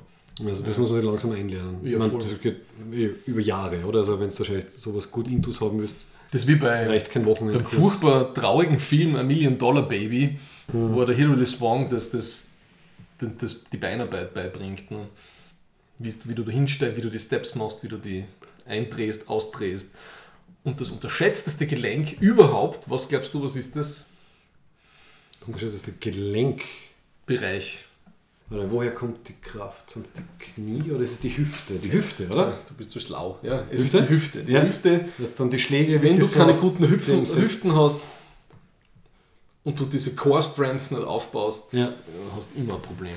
Dann bringt das nichts. Ja. Nur, nur Fausthauen hast du eigentlich relativ wenig. Das sind vielleicht 5 Kilo, die du bewegst. Ja. Mhm. Du musst das Außenboden über den Fuß halt, über die Hüfte nach vorne bringen. Ja, was die ganze Energie. Und treffen, weil wenn du nicht triffst, musst du selber wieder kompensieren und das kostet extrem viel Kraft. Mhm. Und atmen dabei. Das ist auch sehr wichtig. Die meisten ja. Leute halten die Luft an ja, am Anfang. Okay, okay. Deswegen heißt, wenn du Boxen schaust, heißt es immer so, pss, pss. das ist, weil die ausatmen, damit sie wieder einatmen können. Alles klar. Mhm. Also so wie bei klassisch bei, wenn man Fitnesscenter oder was geht und die, die den Leuten dann irgendwie zuschaut, wenn es das meiste Gewicht hat, irgendwie gerade pressen, dann mit hochrot angelaufenem Schädel und irgendwie ja, Luft, Luft angehalten. Ja, ja, genau, soll man nicht machen. Ja. Schau, das stimmt. Das ist so Trifft aber auf den Kampf, also auf den Schwertkampf und so genauso zu. Ne? Also mhm. das ist ja, ich glaube, für die Anforderungen vielleicht ein bisschen ähnlich. Also wenn du das olympische Fechten, das muss extrem anstrengend sein. Auf jeden Fall. Ich habe einmal, ähm, also wie, wie ähm, Erasmus in England war, äh, hat es auch ganz viele Angebote für Studenten gegeben, dass man halt so diverse Sportgeschichten, äh, ja. Freizeitgeschichten macht. Und ich bin, glaube ich, vier, fünf Mal bin ich fechten gegangen, ja. um nur das mir zu bestätigen, was ich mir schon gedacht habe. dass das Fechten, also das Sportfechten nicht so lustig ist wie das Fechten in meinen Lieblingsfilmen. Also ja. es ist einfach. Nur vor und zurück, ne? Ja, und, und, und, und eben diese ja, nein, es ist, es ist einfach anstrengend. Also du, du musst halt einfach die, deine Bewegungen einlernen. Mhm. Du musst gleichzeitig lernen, auf den Gegner zu reagieren. Und das ist eben, hat eben nichts mit einem, mit einem Fechtkampf in einem Film zu tun. Ich habe es mir eh fast gedacht, aber ich wollte es mal ausprobieren. Ich wollte quasi sagen, so, jetzt weißt du warum du es wahrscheinlich nicht, äh, nicht gut drin wirst. Und das Gleiche ist, obwohl ich jetzt in zwei, drei Wochen voll in diese Mittelalter-Kampfgeschichte halt irgendwie versunken bin, ich weiß genau, ich brauche nicht zu so einem HIMA-Training oder was zu gehen, weil da werde nur, da nur bestätigt kriegen, dass das nichts für mich ist, weil es anstrengend und wahrscheinlich eher langweilig im Sinne von eben nicht, nicht irgendwelche tolle, spannende Choreografien, sondern halt so Konzentration, Kraft, Lernen, Lernen, Lernen. Also, ähm, Wo es sehr schöne Choreografie mit Schwert gibt, das ist äh, der klassische japanische Schwertkampf, ne? das, ähm, nicht das, das Kendo, sondern das Kendo ist ja erst draußen entstanden, wie sie gemerkt haben, dass der Schwertkampf, das heißt nach dem Zweiten Weltkrieg entstanden, mhm. dass sie da praktisch einen Wettkampf draus gemacht haben. Da gibt es also Katas, Mit einem echten Schwert. Mit echten Schwertern. Ja. Wa- Was ist das, was dann. Also trainieren und so wahrscheinlich mit so Bambusdingen, oder? Ja, aber das ist, das ist eigentlich relativ jung, das. Ja? Im Vergleich zu dem. Früher, das früher war das einfach nur so ein Training mit Schwert und wie schnell du ziehen kannst und so Figuren machst damit. Ah, gibt's, das habe ich auch, ist mir unterkommen. Gibt es nicht irgendeine unter Anführungszeichen Sportart oder Kunst, was wirklich nur um das Schwertziehen geht? Ja, Also das ist- das ist aber das. nur, oder ist das ein komischer Teilbereich? Nein, das gibt es auch von dem, das ist, ich weiß nicht genau, wie der richtige Name davon ist. Hm. Ja. Aber das sind die Vorläufer vom Kendo. Ja. Okay. Und Schwertziehen ist auch ein interessantes Thema. Ähm, bei Vikings zum Beispiel rennt er ja mit einem, mit einem Schwert am Rücken herum. Ja. Und ich habe das dann einmal ausprobiert. Also dieses, dieses Schwert da, ja. da, man hört jetzt leider nicht so gut, Im Kindergarten ist das so. was ich genau also herzig habe. Ähm, wenn du da das auf den Rücken tust, ich glaube, das hat so eine Klingenlänge von 90 cm, Ja. du kannst das nicht ziehen. Egal wo du es auf dem Rücken hinhängst, das geht nicht. So lange Arme hat man proportional nicht zum Rücken, wo man es hintut. Das heißt, was der dort verwendet, der Utrecht, muss ein Kurzschwert sein. Ich, hab, ich, ich, ihr kennt es nicht so richtig. Aber das ist halt auch so, so ein typischer schaut cool aus Filmmythos. Man hat ein oder zwei Schwerter am Rücken oben und wenn das nicht kurz genug ist, hängst du dann oben fest. Ist wahrscheinlich so wie das klingonische Butlet. Eines der unpraktischsten Waffen Das aller Butlet ist Zeiten. wahrscheinlich die schwachsinnigste Nahkampfwaffe, die es jemals gegeben hat. Da gibt es ein Video, das hast du sicher gesehen, oder? Äh, nein. Das hat nämlich einer von diesen Mittelalter-Typen gemacht, Also, die das jetzt viel Butlet gesehen irgendwie völlig idiotisch ist. Relativ, relativer Schwachsinn, ja, das Butlet. Das Metlet vom Worf, finde ich, macht da schon mehr Sinn, ne? die kleine Klinge, die er immer mit hat. Ah ja, hat er da teilweise nicht sogar zwei? Also Nein, so- hat er nur eine. Nur eine? Ah, das ist dieses vielleicht eine Ding, was so ungefähr so ellenlang ist. Ja. Denke ich mal. Nein, also Butlet schaut sehr, also das Design finde ich genial, also vom Visuellen her finde ich total schön, der Butlet. Und wir haben es ja auch äh, in unserem Logo, also unser, unser Panther, Stimmt, unser ja. Panther hat ein Butlet, ja. Aber ja, angeblich relativ, relativ sinnlos. Also Rückenschwert ziehen war, war, war unwahrscheinlich und es wird darum gestritten, ob es jetzt besser war, das Schwert links oder rechts zu tragen als Rechtshänder, weil äh, muss man halt da die Situation dann irgendwie abschätzen. Also gewisse Leute haben dann halt gesagt, okay, wenn ich zum Beispiel am Pferd war und ich habe links mein Schild gehabt und ich habe halt dann auch links das Schwert hängen, irgendwie da komme ich dann durcheinander und ich schneide dann quasi da über das Pferd drüber und so. Also Das ist blöd. dann hast du mit deiner Salami du drin. dein Gaul echt kalbierst, während du irgendwie und das bricht da unter dir weg, hey. Vor allem, wenn du das ein paar Mal machst, dann kriegst du kein Pferd mehr. ähm, dann wirst du zum Fußvolk degradiert. Richtig, ja. Und, und gibt es ja dann halt Theorien, ja, wahrscheinlich halt je nach äh, Einsatz haben halt die Leute dann auch als Rechtshänder das Schwert rechts gehabt, weil es halt insofern leichter war. Und angeblich geht es ja ganz gut. Also, wenn du das übst, dass du das irgendwie rausziehst. Also, in einem Video hat das dann einer hergezeigt, es geht. Also, außer es ist natürlich, Bihänder ist immer ausgenommen, aber Ich kenne mich echt zu wenig aus. zum Beispiel, bei der, wenn es die letzte Game of Thrones Staffel kommt, werden wir auf das auch irgendwie herumtun. Ich habe mal ein paar Sachen rausgeschrieben. Es gibt eben Analysevideos von Game of Thrones Kämpfen. Kannst du dich erinnern an dieser Trainingskampf Arya gegen Brienne in Winterfell? Ich glaube in der letzten oder in der vorletzten Staffel. Nach letzte Staffel muss gewesen sein. Also die Arya kommt zurück nach Winterfell. Ja. Brienne ist auch da, weil sie auf die Sansa aufpasst und so. Und Das dann, sind alle mal da, was sie sein sollen Ja. in der letzten Staffel. und dann kämpft die, dann kämpft die Brienne mit dem Podrick, äh, macht Trainingskämpfe Ah, ja, ja, im, ja, im. Innenhof. Ja. Und dann kommt halt die Arya und hat ihren, wie heißt die Schwertschnur? Needle. Needle, genau, hat ihren Needle. Und sie fängt dann halt so einen Trainingskampf mit ihr an. Und das hat dann halt auch so ein YouTuber und so ein Martial Arts Typ halt ähm, analysiert. Und das, das Herausragendste aus dem Ganzen ist, die Needle ist ein, ist ein Schwert, mit dem man nur stechen kann. Also es ist, so wie er sagt, Das ist wie ein Fechtding ist das. ja, ja, genau. Es ist wie, es ist wie ein, Kurzschwert, wie ein EP oder EP nennt man das. Äh, Das heißt, es hat eigentlich einen dreieckigen, also einen dreieckigen Querschnitt, weil sonst würde es nicht, sonst wird's nicht halten. Äh, Also sonst würde es auf der Dünne wird's nicht funktionieren. Das heißt, mit dem kannst du nur stechen. Wenn du, mit dem kannst du nur so zuhauen, du wirst keinen, keinen Schnitt erzeugen. Selbst wenn es super scharf ist, weil das Dreieck verhindert das einfach. Und der, was ihm halt am meisten aufgeschossen ist, er hat gesagt, sehr, schön, sehr schöner Kampf, aber nette Sachen. Aber es gibt ganz viele Szenen, wo die Arya mit dem zuschlägt, was völlig sinnlos ist. Und was noch sinnloser ist, weil die Brienne äh, eine Rüstung trägt. Also es ist nicht nur sinnlos, es ist quasi doppelt sinnlos. Du müsst eigentlich mal die Achselhöhlen von der Brienne stechen, oder? Zum Beispiel, ja, genau. Oder beim Holster. Äh, Sie hat eben keinen Helm auf, genau, das Ach so. wird dann halt gehen. Wobei, ähm, sie hat ja eben wirklich ihr spitzes, äh, echtes Schwert und die Brienne hat ähm, ein Trainingsschwert. Also man Mhm. sieht, dass sie ein stumpfes Schwert hat. Und was er noch blöder findet, ist, dass die, dass die Brienne das auch aktiv blockt teilweise. Obwohl sie eigentlich als erfahrene Kämpferin weiß, da muss sie genau gar nichts tun. Wenn jemand mit einem spitzen Kurzschwert auf Mhm. dich schlägt, kannst du gemütlich der von oben eine drüber geben mit deinem Langschwert, weil du weißt, sie kann dir nichts anhaben. Was ich über Game of Thrones sehr positiv in Erinnerung habe, ist, ich glaube, das war in der ersten oder zweiten Staffel, wo der Bronn den Tyrion verteidigt, da wo es oben sind äh, beim, beim Himmelstor, oder wie heißt das äh, auf Englisch? Mundor. Beim Moondor, bei, gell, beim Moondor. Und das ist im Buch, finde ich, viel besser beschrieben, weil ähm, der eine nicht checkt, dass der Bronn keine Rüstung anhat. Ne? Und der kämpft ja der Erste irgendwie in der Rüstung. Ja, der ist ziemlich gut der, ausgerüstet. und ja. da erzählt der Tyrion, wie er sich, glaube ich, daran erinnert, dass sein Bruder, wie er einmal im Duell war und gesehen, dass der andere seine Rüstung auszieht, hat er sofort auch seine Rüstung ausgezogen, weil er weiß, er ist, der, er ist, dann, sonst ist er viel zu langsam. Ja? Ja, spannend, okay.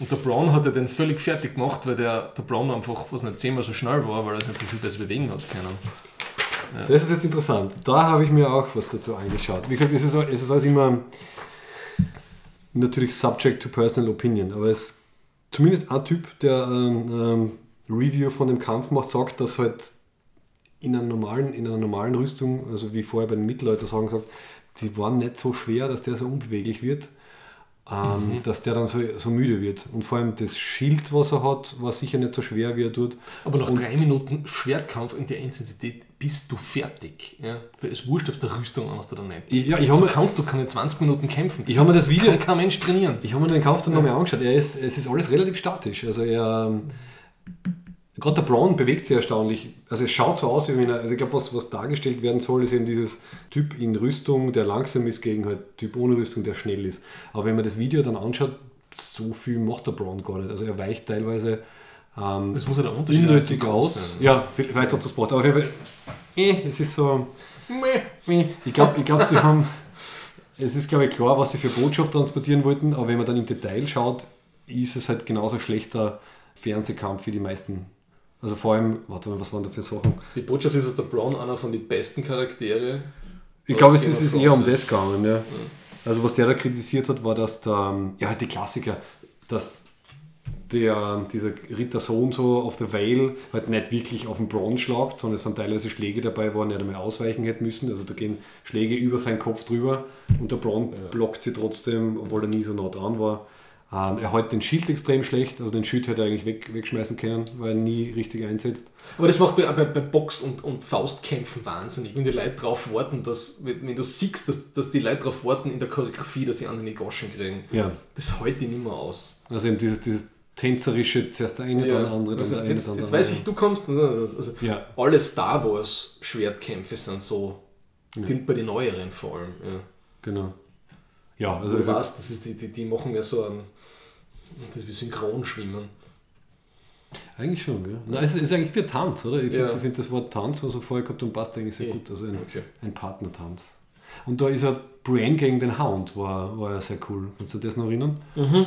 Und der ist halbwegs realistisch im Sinne von, es ist nicht nur so ein eleganter, ich kämpfe halt mit meinem Schwert gegen dein Schwert, sondern es wird sehr viel getreten, Ja. sehr viel geschlagen. Am Ende haben es dann gar keine Schwerter mehr, sondern dreschen mit Steinen Ja. und, äh, und Dolchen auf sich ein. Das Einzige, was wieder so filmtypisch ist, statistisch gesehen, waren die, die verletzlichsten Teile des Körpers in so einem Zweikampf dein Kopf und deine Hände. Mhm. Und was haben weder Brienne noch Hound? Helm oder Handschuhe. Ja, aber das ist ein. Ich meine, das mit dem Helm, das mit den Handschuhen ist sträflich, muss Ja. man eigentlich sagen.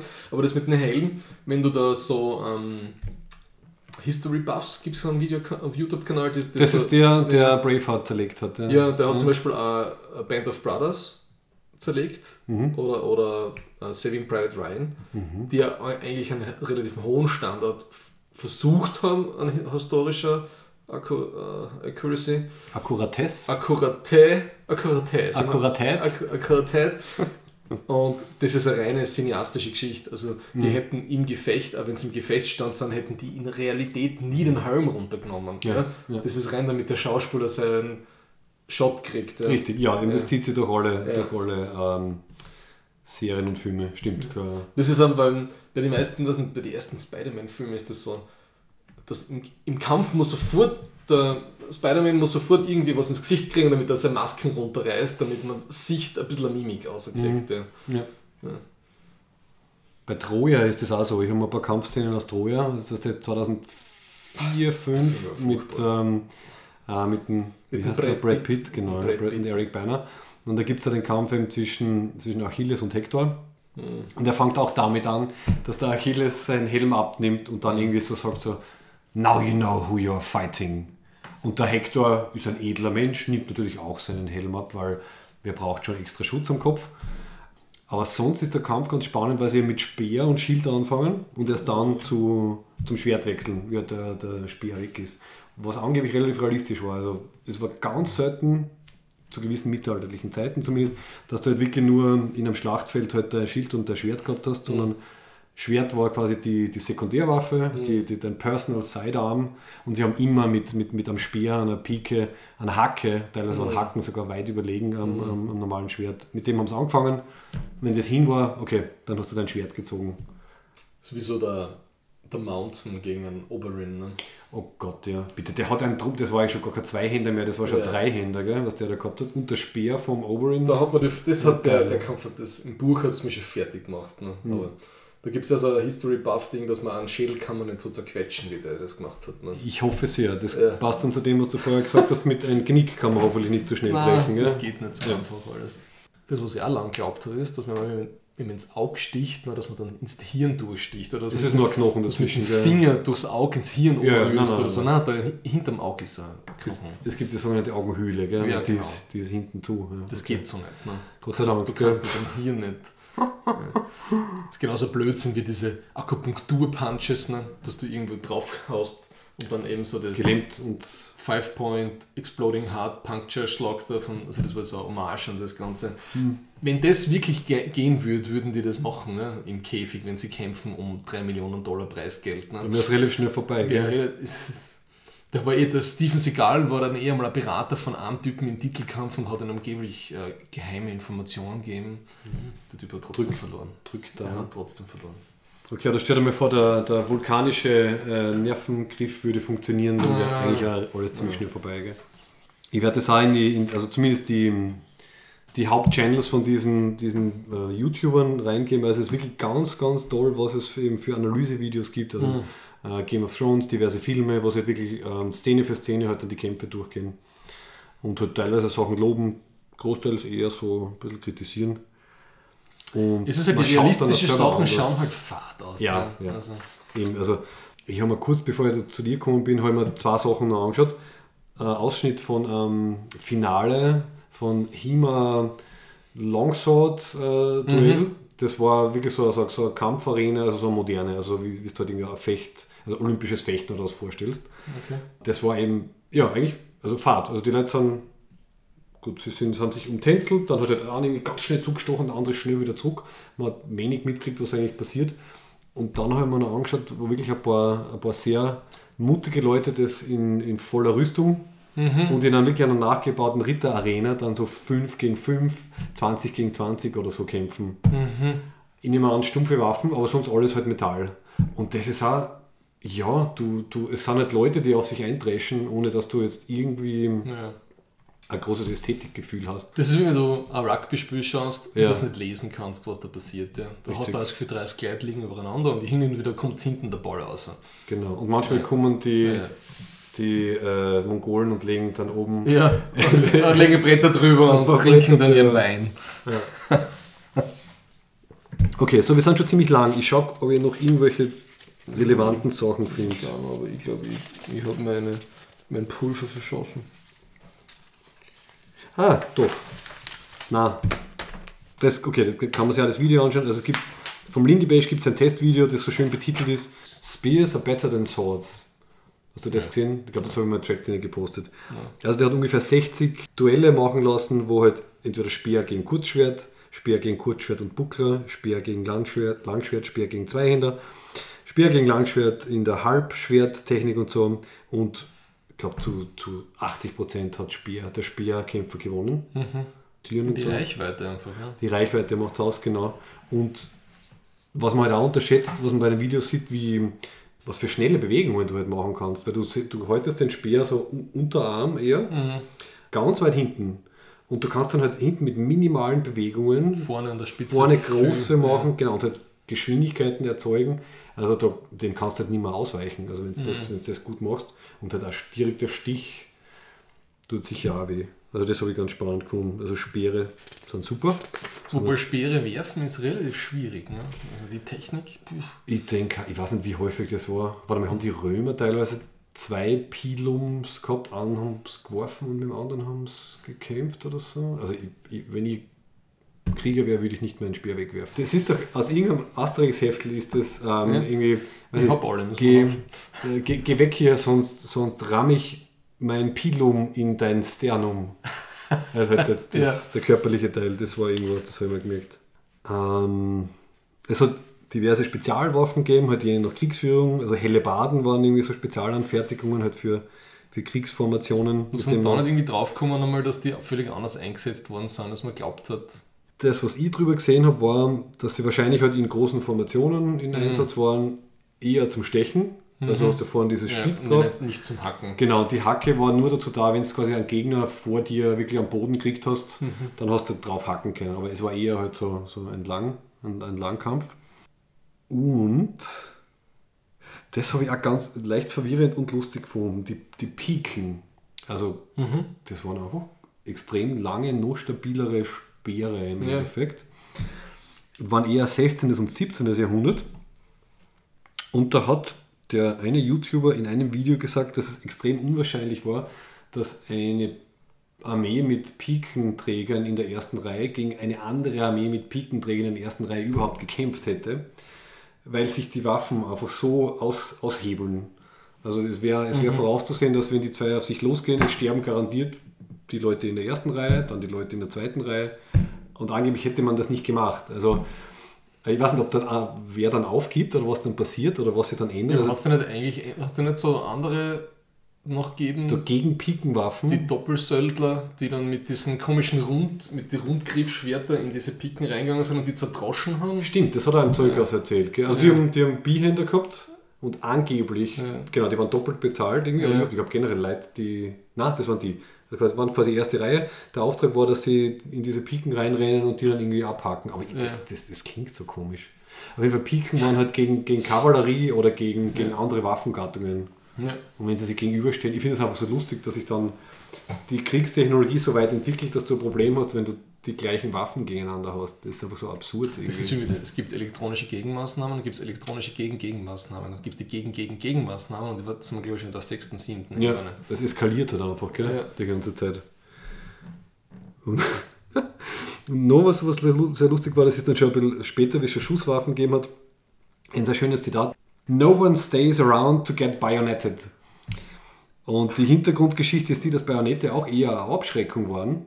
Also dass es teilweise so was im, im, im amerikanischen Bürgerkrieg oder halt irgendwie im, im Sezessionskrieg halt hat Situationen gegeben, okay, die Gegner haben auf sich geschossen, nachgeladen, wieder geschossen, nachgeladen, wieder geschossen. Und die sind irgendwie nicht aneinander angerückt, sondern es sind halt immer mehr, drauf, immer mehr Leute draufgegangen, weil es erschossen worden sind.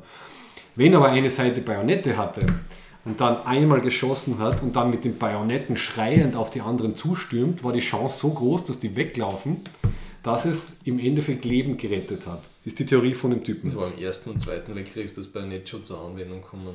Das, ja, ich, das ist halt vielleicht der Teilbereich. Ich habe einfach den Satz so lustig gefunden, keiner bleibt da, um bajonettiert zu werden. Also einfach dieses, die Vorstellung, und es ist einfach so menschlich, oder? Also wenn du eine Horde von Leuten mit Bajonetten auf dich zulaufen siehst, ich glaube, also ich würde nicht da bleiben und zum Fechten anfangen mit Naja. einer Muskete oder so.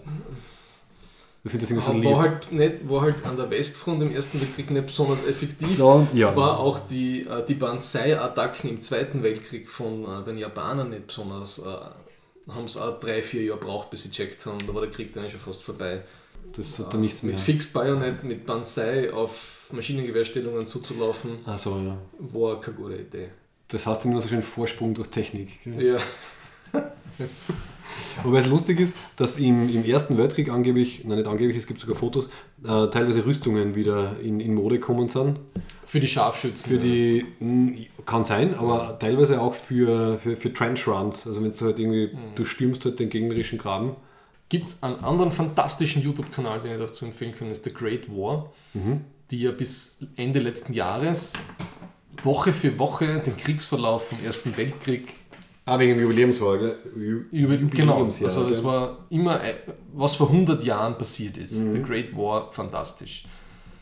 Also ich habe gewusst, dass wir den Ersten Weltkrieg verloren haben, aber ich habe so viel Detailwissen jetzt darüber, wie mies die Österreicher oder die K&K-Monarchie war und dass wir immer noch eine Konrad von Hötzendorf Straße in Graz haben, ist Ja. eine, dafür sollten wir uns von vorn bis hinten nur schämen. Ja, Oder umbenennen in Konrad von Kriegstreiberstraße. ja oder so. Kriegsverbrecher, völlig inkompetenter Massenmörder, ja. Ja, unter Schwarz-Blau wird sie, wird, sie das, wird sich das nicht ändern. Ist zu teuer, die Adressen zu ändern.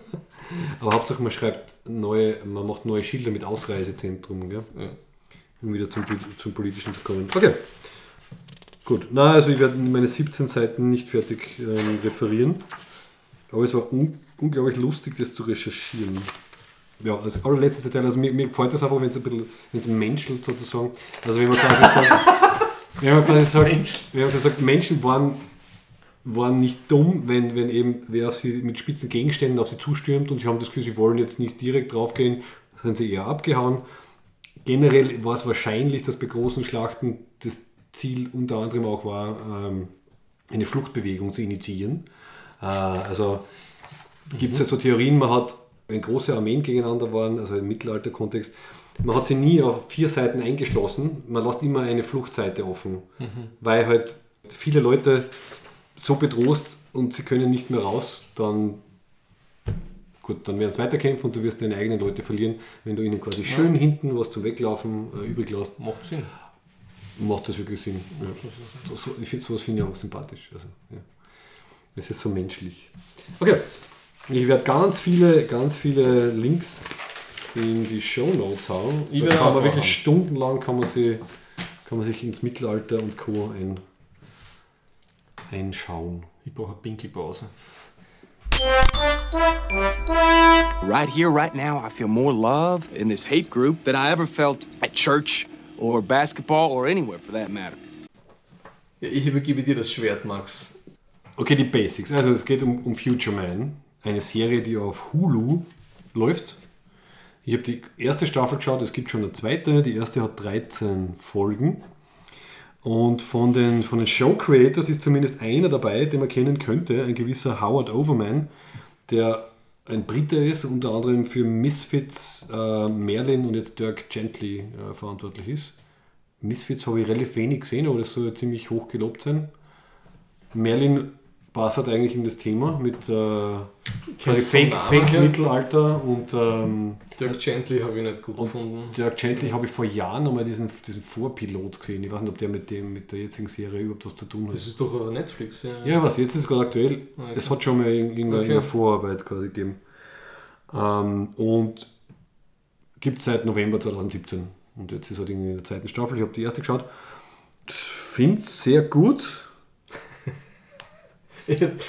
Gott, ich hätte mir Bier einkühlen Hauptsächlich, hauptsächlich Ich noch eins aufmachen jetzt. Also ich habe mich, ich hab mich ein bisschen an, an, anwärmen müssen sozusagen. Also ein, unser Hauptcharakter, ein gewisser Josh Futterman, lebt bei seinen Eltern zu Hause, ist Putzkraft in einem Labor und spielt sehr gerne ein bestimmtes Computerspiel namens äh, The Biotic Wars wo es ein Level gibt, den keiner schafft. Das ist ein Computerspiel, das irgendwie angeblich keiner schafft. Er hat dann die geniale Idee, eine bestimmte andere Taktik zu verwenden, beendet das Spiel und was passiert?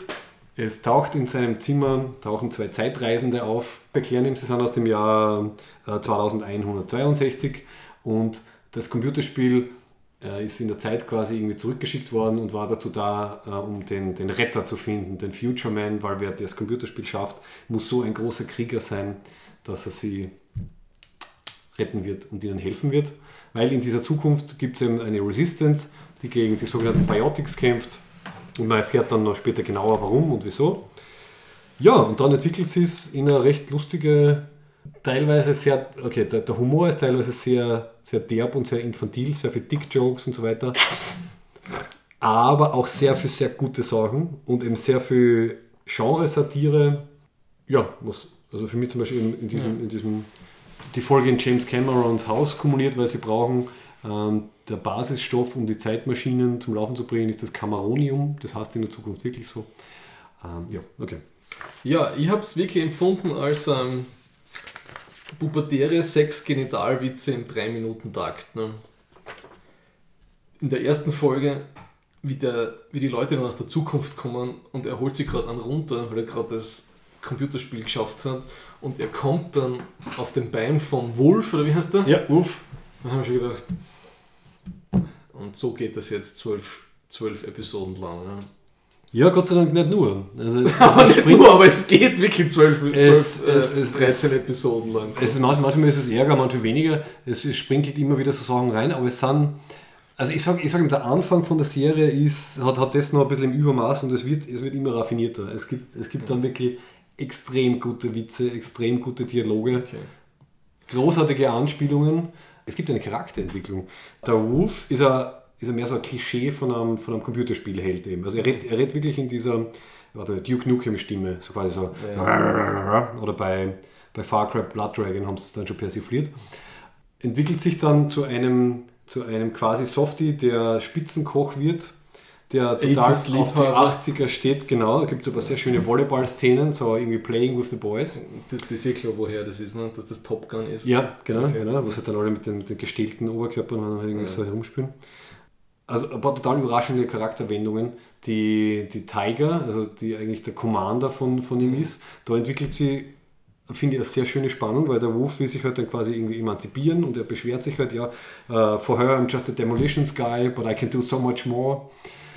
Wenn sie nicht gerade Pressure Release machen und bumsen vor der Mission. Ja, ja, wieder. Ja, es kommt, glaube ich, zwei, dreimal vor. Manchmal ist es sogar wirklich lustig. Es wird, es wird gegen Ende wird es dann immer weniger und es kommen immer mehr, immer mehr die. Es kommen immer mehr wirklich gute, gute Witze und gute Charaktersachen äh, kommen dann raus. Aber ich finde, es ist schon wirklich ein extremer Tsunami, also ein Offbeat Adlibs-Jokes die ganze Zeit.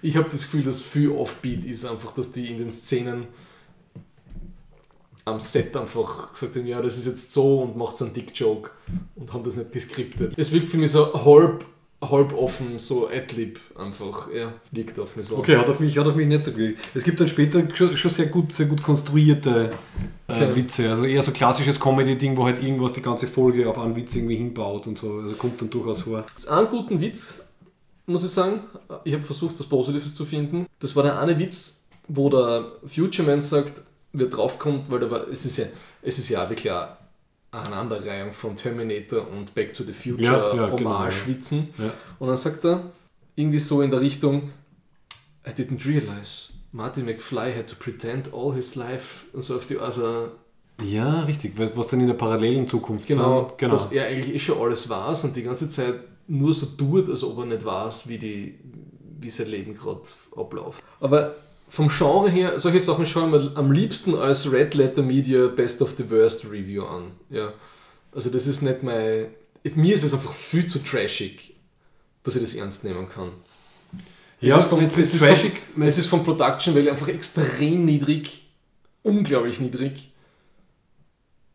Ja, Okay, würde ich auch nicht sagen. also die Kostüme und, und so weiter und die, und die Kampfszenen. Also es ist schon wirklich von den Sets extrem gedraht. Also das muss, das hat wirklich nichts gekostet, das Ding.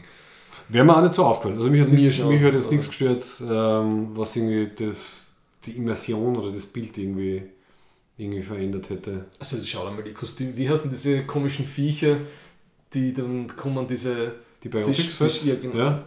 Ja, gut, die haben halt eine komische Maske oder so auf und der Rest ist halt eine Uniform. Ja, aber die schauen aus, als ob da einer halt im Army Surplus Shop, shoppen war und dann halt irgendwie ein bisschen was Leuchtendes draufklatscht hätte. Ne? Das passt schon, aber ich, mein, ich merke einfach, dass das ist it's- it was not made for me. Hast du jetzt die Cameron-Episode gesehen? Oder? Ja, ja, wo es dann.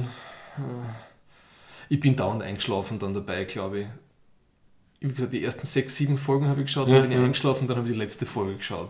Okay. Also ich finde, die, diese siebte Folge ist, ist, für mich, ist für mich ein, ein, ein Meisterwerk, weil es entwickelt sich dann so, dass der, dass der Wolf mit der künstlichen Intelligenz vom Cameron äh, sich anzufreunden fängt, weil die künstliche Intelligenz, die Sigourney übrigens heißt, Simulated Intelligence Guardian of Residence and Network Environment, ähm, die, ist so, die ist so programmiert, dass sie immer wenn sie James Cameron sagt, muss sie irgendein, irgendein Superlativ dazugeben. Also zum Beispiel Too taller than average James Cameron, there is nothing aliens about this territory. Also sie muss immer Anspielungen auf seine Filme geben und sie muss immer sagen, wie großartig der James Cameron ist. Oder zum Beispiel Honorary Black Belt James Cameron oder Outstanding Driver James Cameron. Oder You're not equipped to handle a fully enraged James Cameron. Und sie ist schon total frustriert. Das klingt so nach Chuck Norris-Witzen. Ja, so in Richtung. Also quasi sie, äh, sie ist total frustriert, weil sie, sie, ist, sie ist eben auf das programmiert. Also sie muss immer den James Cameron loben mit Superlativen, sie muss immer Wortwitze einbauen. Ähm, aber er nimmt zum Beispiel keine, keine Drehbuch-Ratschläge für seine Filme an, was sie total frustriert, obwohl sie ja total gut ist. Und dann sagt sie halt so, ja, wenn man halt meine Ratschläge nicht annimmt, dann passieren halt so Sachen wie Unobtainium und dass sich halt irgendwie die Navi mit ihren Ponytails halt irgendwie So. Harlem Shake. Ja. Und es entwickelt sich dann, das ist eine sehr schöne Szene, wo der Wolf hat das halt dann parallel, weil er halt von der Tiger nicht geschätzt wird und eben, eben diese Sache mit so, for her I'm just a demolition guy, but I'm so much more, um, I'm a chef und uh, was uh, I've got it und so. Und dann entwickelt sich so eine schöne Freundschaft und dann, dann, dann philosophieren sie halt gemeinsam. Und das endet dann, glaube ich, darin, dass er sie in einer herzzerreißenden Szene quasi um, umbringt. Also er zieht ja auf ihren Wunsch hin die, die Chipkarten raus, also dieser künstliche Intelligenz, weil sie nicht will, wenn der James Cameron nach Hause kommt, dann wird er sie wieder umprogrammieren und äh, sie hält keine Umprogrammierung Okay. äh, mehr aus. Und du siehst halt am Display, siehst du halt so einen Daumen nach oben wie bei Terminator, der halt dann so am Display so blub, blub, blub, dann so runtergeht. Aber ich glaube, ich bin ja dieses, ich bin das 80s-Hommage-Zeug ein bisschen satt schon. Ich bin ja diesen Effekt auch in, in alle anderen, nicht nur in der Serie, ein bisschen satt, oh, schau, das kenne ich, das kenne ich daher. Das ist, deswegen ist bei Disco Star Trek Discovery auch. Ich brauche nicht die ganze Zeit das vor mir so filetiert aufgeschnitten, was ich eh schon kenne aus meiner Jugend. Ja. Das tönt mir dann einfach ab, ja, weil das ist, das haben wir schon beim Track-Dinner, tun wir das seit 20 Jahren lang äh, uns die ganze Zeit erzählen, wie toll nicht das Filme Es, waren, es ist ne? sicher so ein bisschen, äh, dieser, diese Wohlfühl-Hommage ist sicher Ja. irgendwie dabei. Aber was dann wieder funktioniert, ist, wenn du halt schaust, wie es auf die Charaktere wirkt. Also dass eben halt so wie der Wolf sich halt dann voll in diese andere Welt dann halt irgendwie reinlebt. Also von seiner Aber dafür sind mir die Schauspieler auch schlecht. Ne? Also das ist ja Ah, ich- wirklich ich- der ich sie-. Ne? Okay, ich finde sie, ich find sie großartig. Also gerade er, ich meine, dieses übertriebene, stell dir vor, der muss die ganze Zeit in diesem, in diesem übertriebenen, äh, aggressiven äh, Computerspiele-Held-Typus drinnen sein, aber andererseits total naiv. Also weil Ja. irgendwie, er weiß ja nichts, weil er ist ja aus einer Zukunft, was in der Kanalisation Ratten fressen und so. Und ich finde, das ergibt halt oft auch, das ergibt dann einen guten Humor, dass halt, du hast diesen Kontrast zwischen, du hast halt die, die Mörder, Mörderwilden, Orgen, äh, Zukunftskämpfer und sagen aber dann halt völlig ernsthaft Sachen, die halt absolut absurd sind, halt dann im, im neuen Kontext drinnen. Das den halt Babys, Mit ne? stoischer, ist genau, genau, irgendwie, ähm, what's this, why, why is this woman carrying this chubby little man oder so. Und dann, okay, you don't know what babies are und dann willst du es unbedingt halten und so. Das ist, ich finde, das funktioniert. Also es ist dann irgendwie so Comedy, die halt nicht einfach nur so, einfach so reingeschrieben ist, sondern sie basiert halt wirklich auf den, auf den Hintergründen und auf den Charakteren. Und der Kontrast macht halt irgendwie aus. Und es sind halt wirklich extreme Charaktere, das, das muss man sagen. Also es ist einfach also absurd, extrem satirisch, aber trotzdem irgendwie eine gewisse, vor allem später eben dann, ich weiß, das hilft ja nichts, wenn ich das sage, aber vor allem in späteren Folgen, es entwickelt sich eine gewisse Chemie. Und es gibt dann wirklich Szenen, wo sie ganz normal ruhig irgendwo, zum Beispiel der Josh und die Tiger sitzen und drüber reden, wie das für sie ist, dass sie eben aus der Zukunft ist und das und das passiert und dass sie eigentlich eh nicht alle Leute umbringen will. Und er halt irgendwie erzählt, okay, das hat halt mein komplettes Leben irgendwie auf den Kopf gestellt und so. Also es ist eben nicht nur Peniswitze und, äh, und sonstige Sachen. Meiner Meinung nach. Ist gut so. Dir, ne? dir wird es wahrscheinlich nicht gefallen, wenn du sechs Folgen geschaut hast und das, das taugt überhaupt nicht, dann glaube ich, wird es dir, nicht- dir nicht gefallen. Aber ich möchte halt für die Zuhörerinnen und Zuhörer möchte ich halt nicht den Eindruck entstehen lassen, dass es jetzt wirklich ein absolut dummes, flaches äh, Ding ist. Ich glaube, man muss sich die erste Staffel anschauen. Ich, ich glaube einfach, ich, Es hat sehr viel Raffinesse in gewissen. Ich in mag Seth Rogen, glaube ich, als Schauspieler in diese ganzen Apatow-Comedy-Geschichten. Mhm. Aber auch schon bei Preacher, ähm, vielleicht ist, hat er eine, eine Sicht der Dinge, die mit meinem Geschmack einfach nicht wirklich kompatibel ist. Deswegen fürchte ich ein bisschen vor The Boys, aber vielleicht passt ja da wieder. Man, du weißt nicht, wie viel Einfluss er hat. Vielleicht ist er nur, wenn man, jetzt ist er, ist einer von zwei Executive Producern und ist er kein Showrunner. Also die Showrunner sind wieder drei andere Leute. Okay. Und was dir eigentlich gefallen müsste, das kommt dann aber glaube ich erst in der neunten Folge, ich finde der Umgang mit Genderrollen ist sehr gut. Ich weiß nicht, wie viel da schon drin Nein, ist, dem, was du gesehen hast. Nein.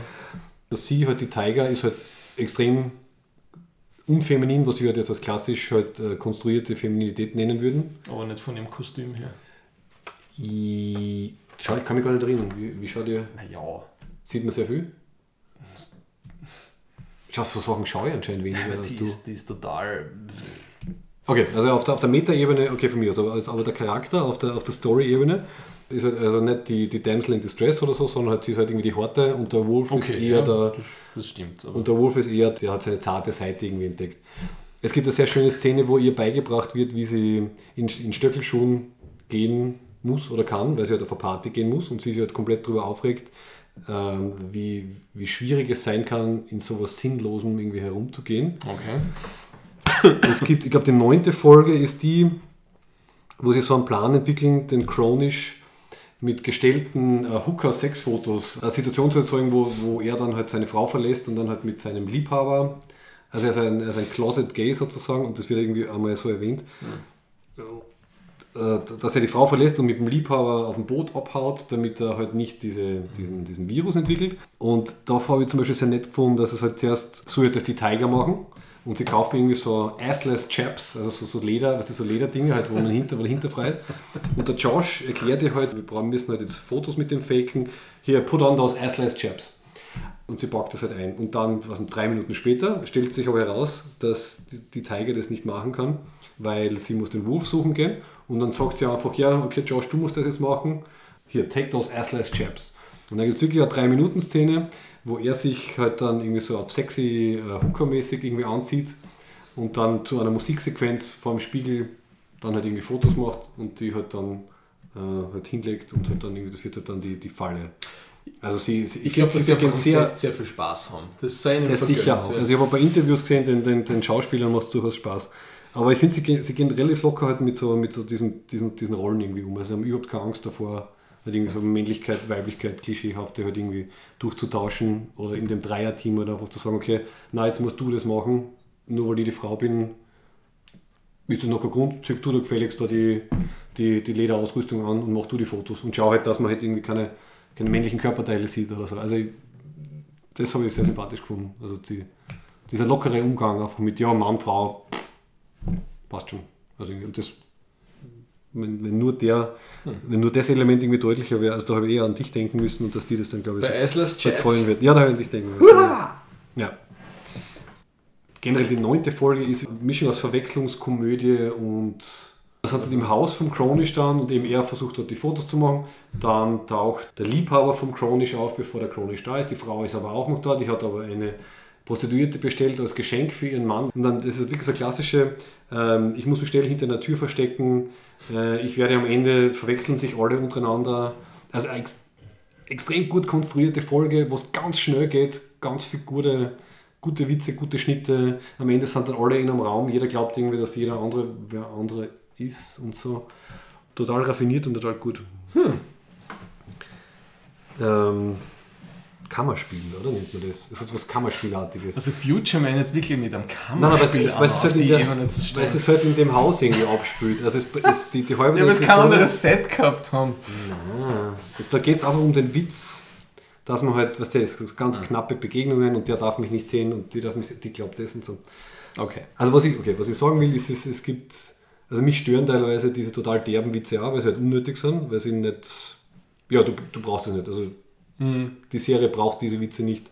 Es erinnert mir ein bisschen an die Orville im Sinne von, die Orville ist eigentlich eine gute, ernsthafte 90er Jahre Science-Fiction-Serie, die die blöden Witze dazwischen nicht braucht. Nur hat halt Orville das noch viel weniger. Aber das hat mir auch total abgeturnt da, bei Ja. den ersten zwei Orwell-Folgen. Also diese, ach, Okay, in dem Sinne ist es ähnlicher. Also, Gefahle in du, kannst es, du kannst es weglassen. Du- Es, ist, es, es legt eine Ebene drüber, die es nicht braucht. Und Ja. die irgendwas wen das ansprechen soll. Irgendein Teenie, spätpubertäres Publikum oder so wahrscheinlich. Also wenn du die, diese Witze ganz wegnehmen würdest, wäre es wirklich eine meiner aktuellen Lieblings-Science-Fiction-Serien, weil einfach dann später so viel, so viel schlaue Sachen kommen. Also es ist, so, es ist so viel gute Satire einfach drin und nicht nur, es ist lustig, weil du das schon kennst, Satire, Terminator, sondern auch generell Satire, einfach gute, gute Satire später. Ja. Also ich kann es empfehlen. So. Und ich freue mich schon auf die zweite Staffel. Okay, dann kommen wir zum letzten Teil. Zur Ferengi-Erwerbsregel, zu der ich wenig habe. Every Ferengi business transaction is governed by 285 rules of acquisition to ensure a fair and honest deal for all parties concerned. Well, most of them anyway. Die hoffentlich Ferengi-Erwerbsregel 217. You can't free a fish from water.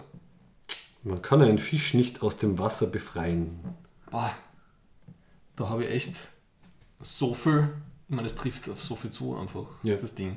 Es passt, wird glaube ich in deine ähm, Kampfbücher mit den Binsenweisheiten passen, oder? Ja, es ist es auch ein Binsen, aber, aber das Gefühl habe ich, ich habe daran denken müssen, ich war einmal auf so einem, einem Workshop eingeladen, was um die gesellschaftliche Dimension des Energiesystems gegangen ist. Ne? Und ich war einer von, na, zwei Leute waren drinnen, die so ein bisschen meine Richtung gehabt haben, also inklusive mir. Und 15 andere Leute haben, wenn sie über Energiesystem und gesellschaftliche Dimensionen geredet haben, nur individuelles Konsumverhalten gemeint. Und ich, naja, kann man das System dahinter und so weiter. Und da- das war so für mich. Alter, also Kippschalter ist das höchste der Dinge, was wir verändern können, dass wir irgendwie Timer einschalten und dann, also systemische Hintergründe und so, da braucht man nicht. Also, das ist mir mir gekommen, wie ich an das gedacht habe. Also Tellerrand-Diskussionen oder Ja. nicht über den Tellerrand schaut Ja. Diskussionen, das kommt mir total oft. Also lauter Fische, die in ihrem Wasser sind und sich nicht ja, drüber hinaus geistig bewegen können. ja. Ich habe an diesen Spruch denken müssen, von wem ist der bitte? Oder ist das einfach so ein typisches, äh, typische Saga? Da, paraphrasiert, du kannst einen Jungen aus dem Ghetto holen, aber du holst nie das Ghetto aus dem Jungen. Von wem ist das? Oder aus, Elvis hat so ein Lied einmal geschrieben. Get, Get. ich habe keine Ahnung. Du das- kannst was? das wäre die erweiterte Form von Fischen und Wasser. trifft wahrscheinlich auf jede klischeehafte Krimiserie aus den 80ern und 90ern zu, oder? Kann sein. Okay. Weil ich habe es dann nämlich gegoogelt und ich habe keine, also jetzt kein Hinweis mit ah, berühmtes Zitat aus bla, sondern es wird einfach dauernd verwendet von irgendwelchen Leuten. Auf jeden Fall, das war dann eh nur die Zwischenstufe und dann hat es zu Future Man gepasst. Nämlich das Gegenteil, eben dass zum Beispiel der Wolf ein Fisch ist, der, der sehr wohl aus dem Wasser raus kann und quasi was, was also über sich hinauswachsen kann. Das ist schön. Eine positive Botschaft eigentlich. Okay, Das hat der Erich echt alles selber zusammen. selbstgemachtes Kettenhemd. Wie lange ist denn da gesessen? Erinnert- lang. Was er gesagt hat, das waren viele, viele, viele, viele, viele Abende. Ja. Das erinnert mich an die Herr der Ringe Making-of-Dokus. aussieht, vom die- Winter Workshop, wie die die alle ganzen Rüstungen wie und so die, gemacht haben. ja, wo der eine irgendwie schon sein, sein Finger oder vom dauernden Biegen oder so hat er seinen Fingerabdruck verloren. Ja, genau, genau. Ja, Also das sein. färbt voll ab, das Metall. Und schau, das ist vielleicht noch interessant. Das Kettenhemd ist äh, mit offenen Ringen im Sinne von, also sie sind eben Ringe, die halt einmal durchgeschnitten sind und die werden dann zusammengebogen. Und das reicht. Aber die ganz guten waren äh, genietet. Das heißt, es war dann wirklich jeder Ring Die sind nicht zerrissen. Genau, jeder Ring war zusammengenietet. Die haben sogar noch dünner sein können, waren leichter und haben zehnmal mehr ausgehalten. War halt auch teurer und, und langfristiger, das herzustellen. Was sind die Größe von den Ringen? Die ist authentisch. Hat es auch kleiner gegeben. Also je kleiner, desto besser.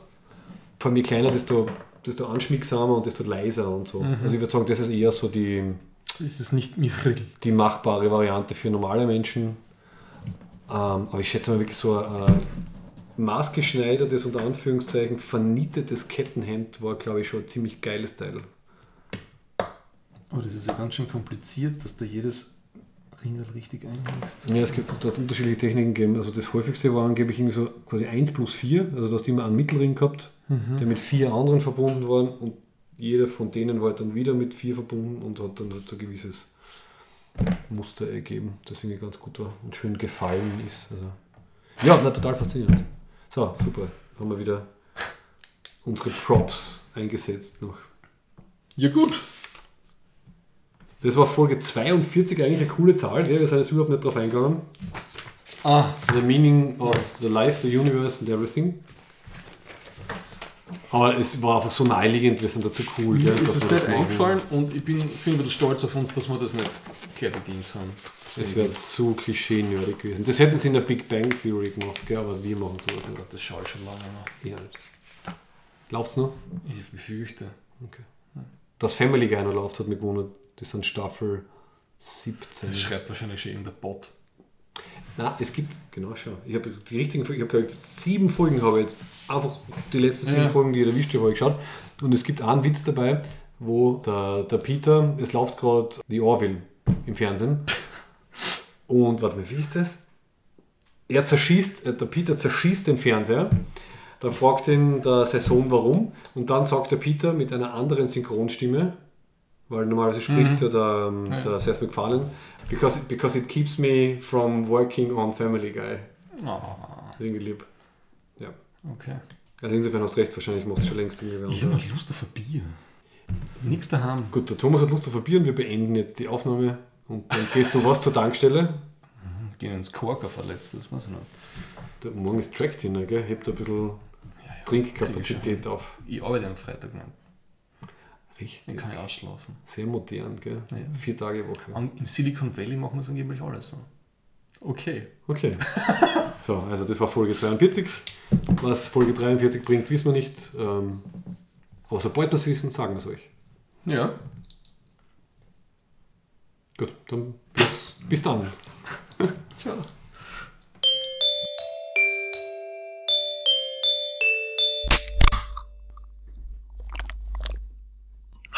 Bye.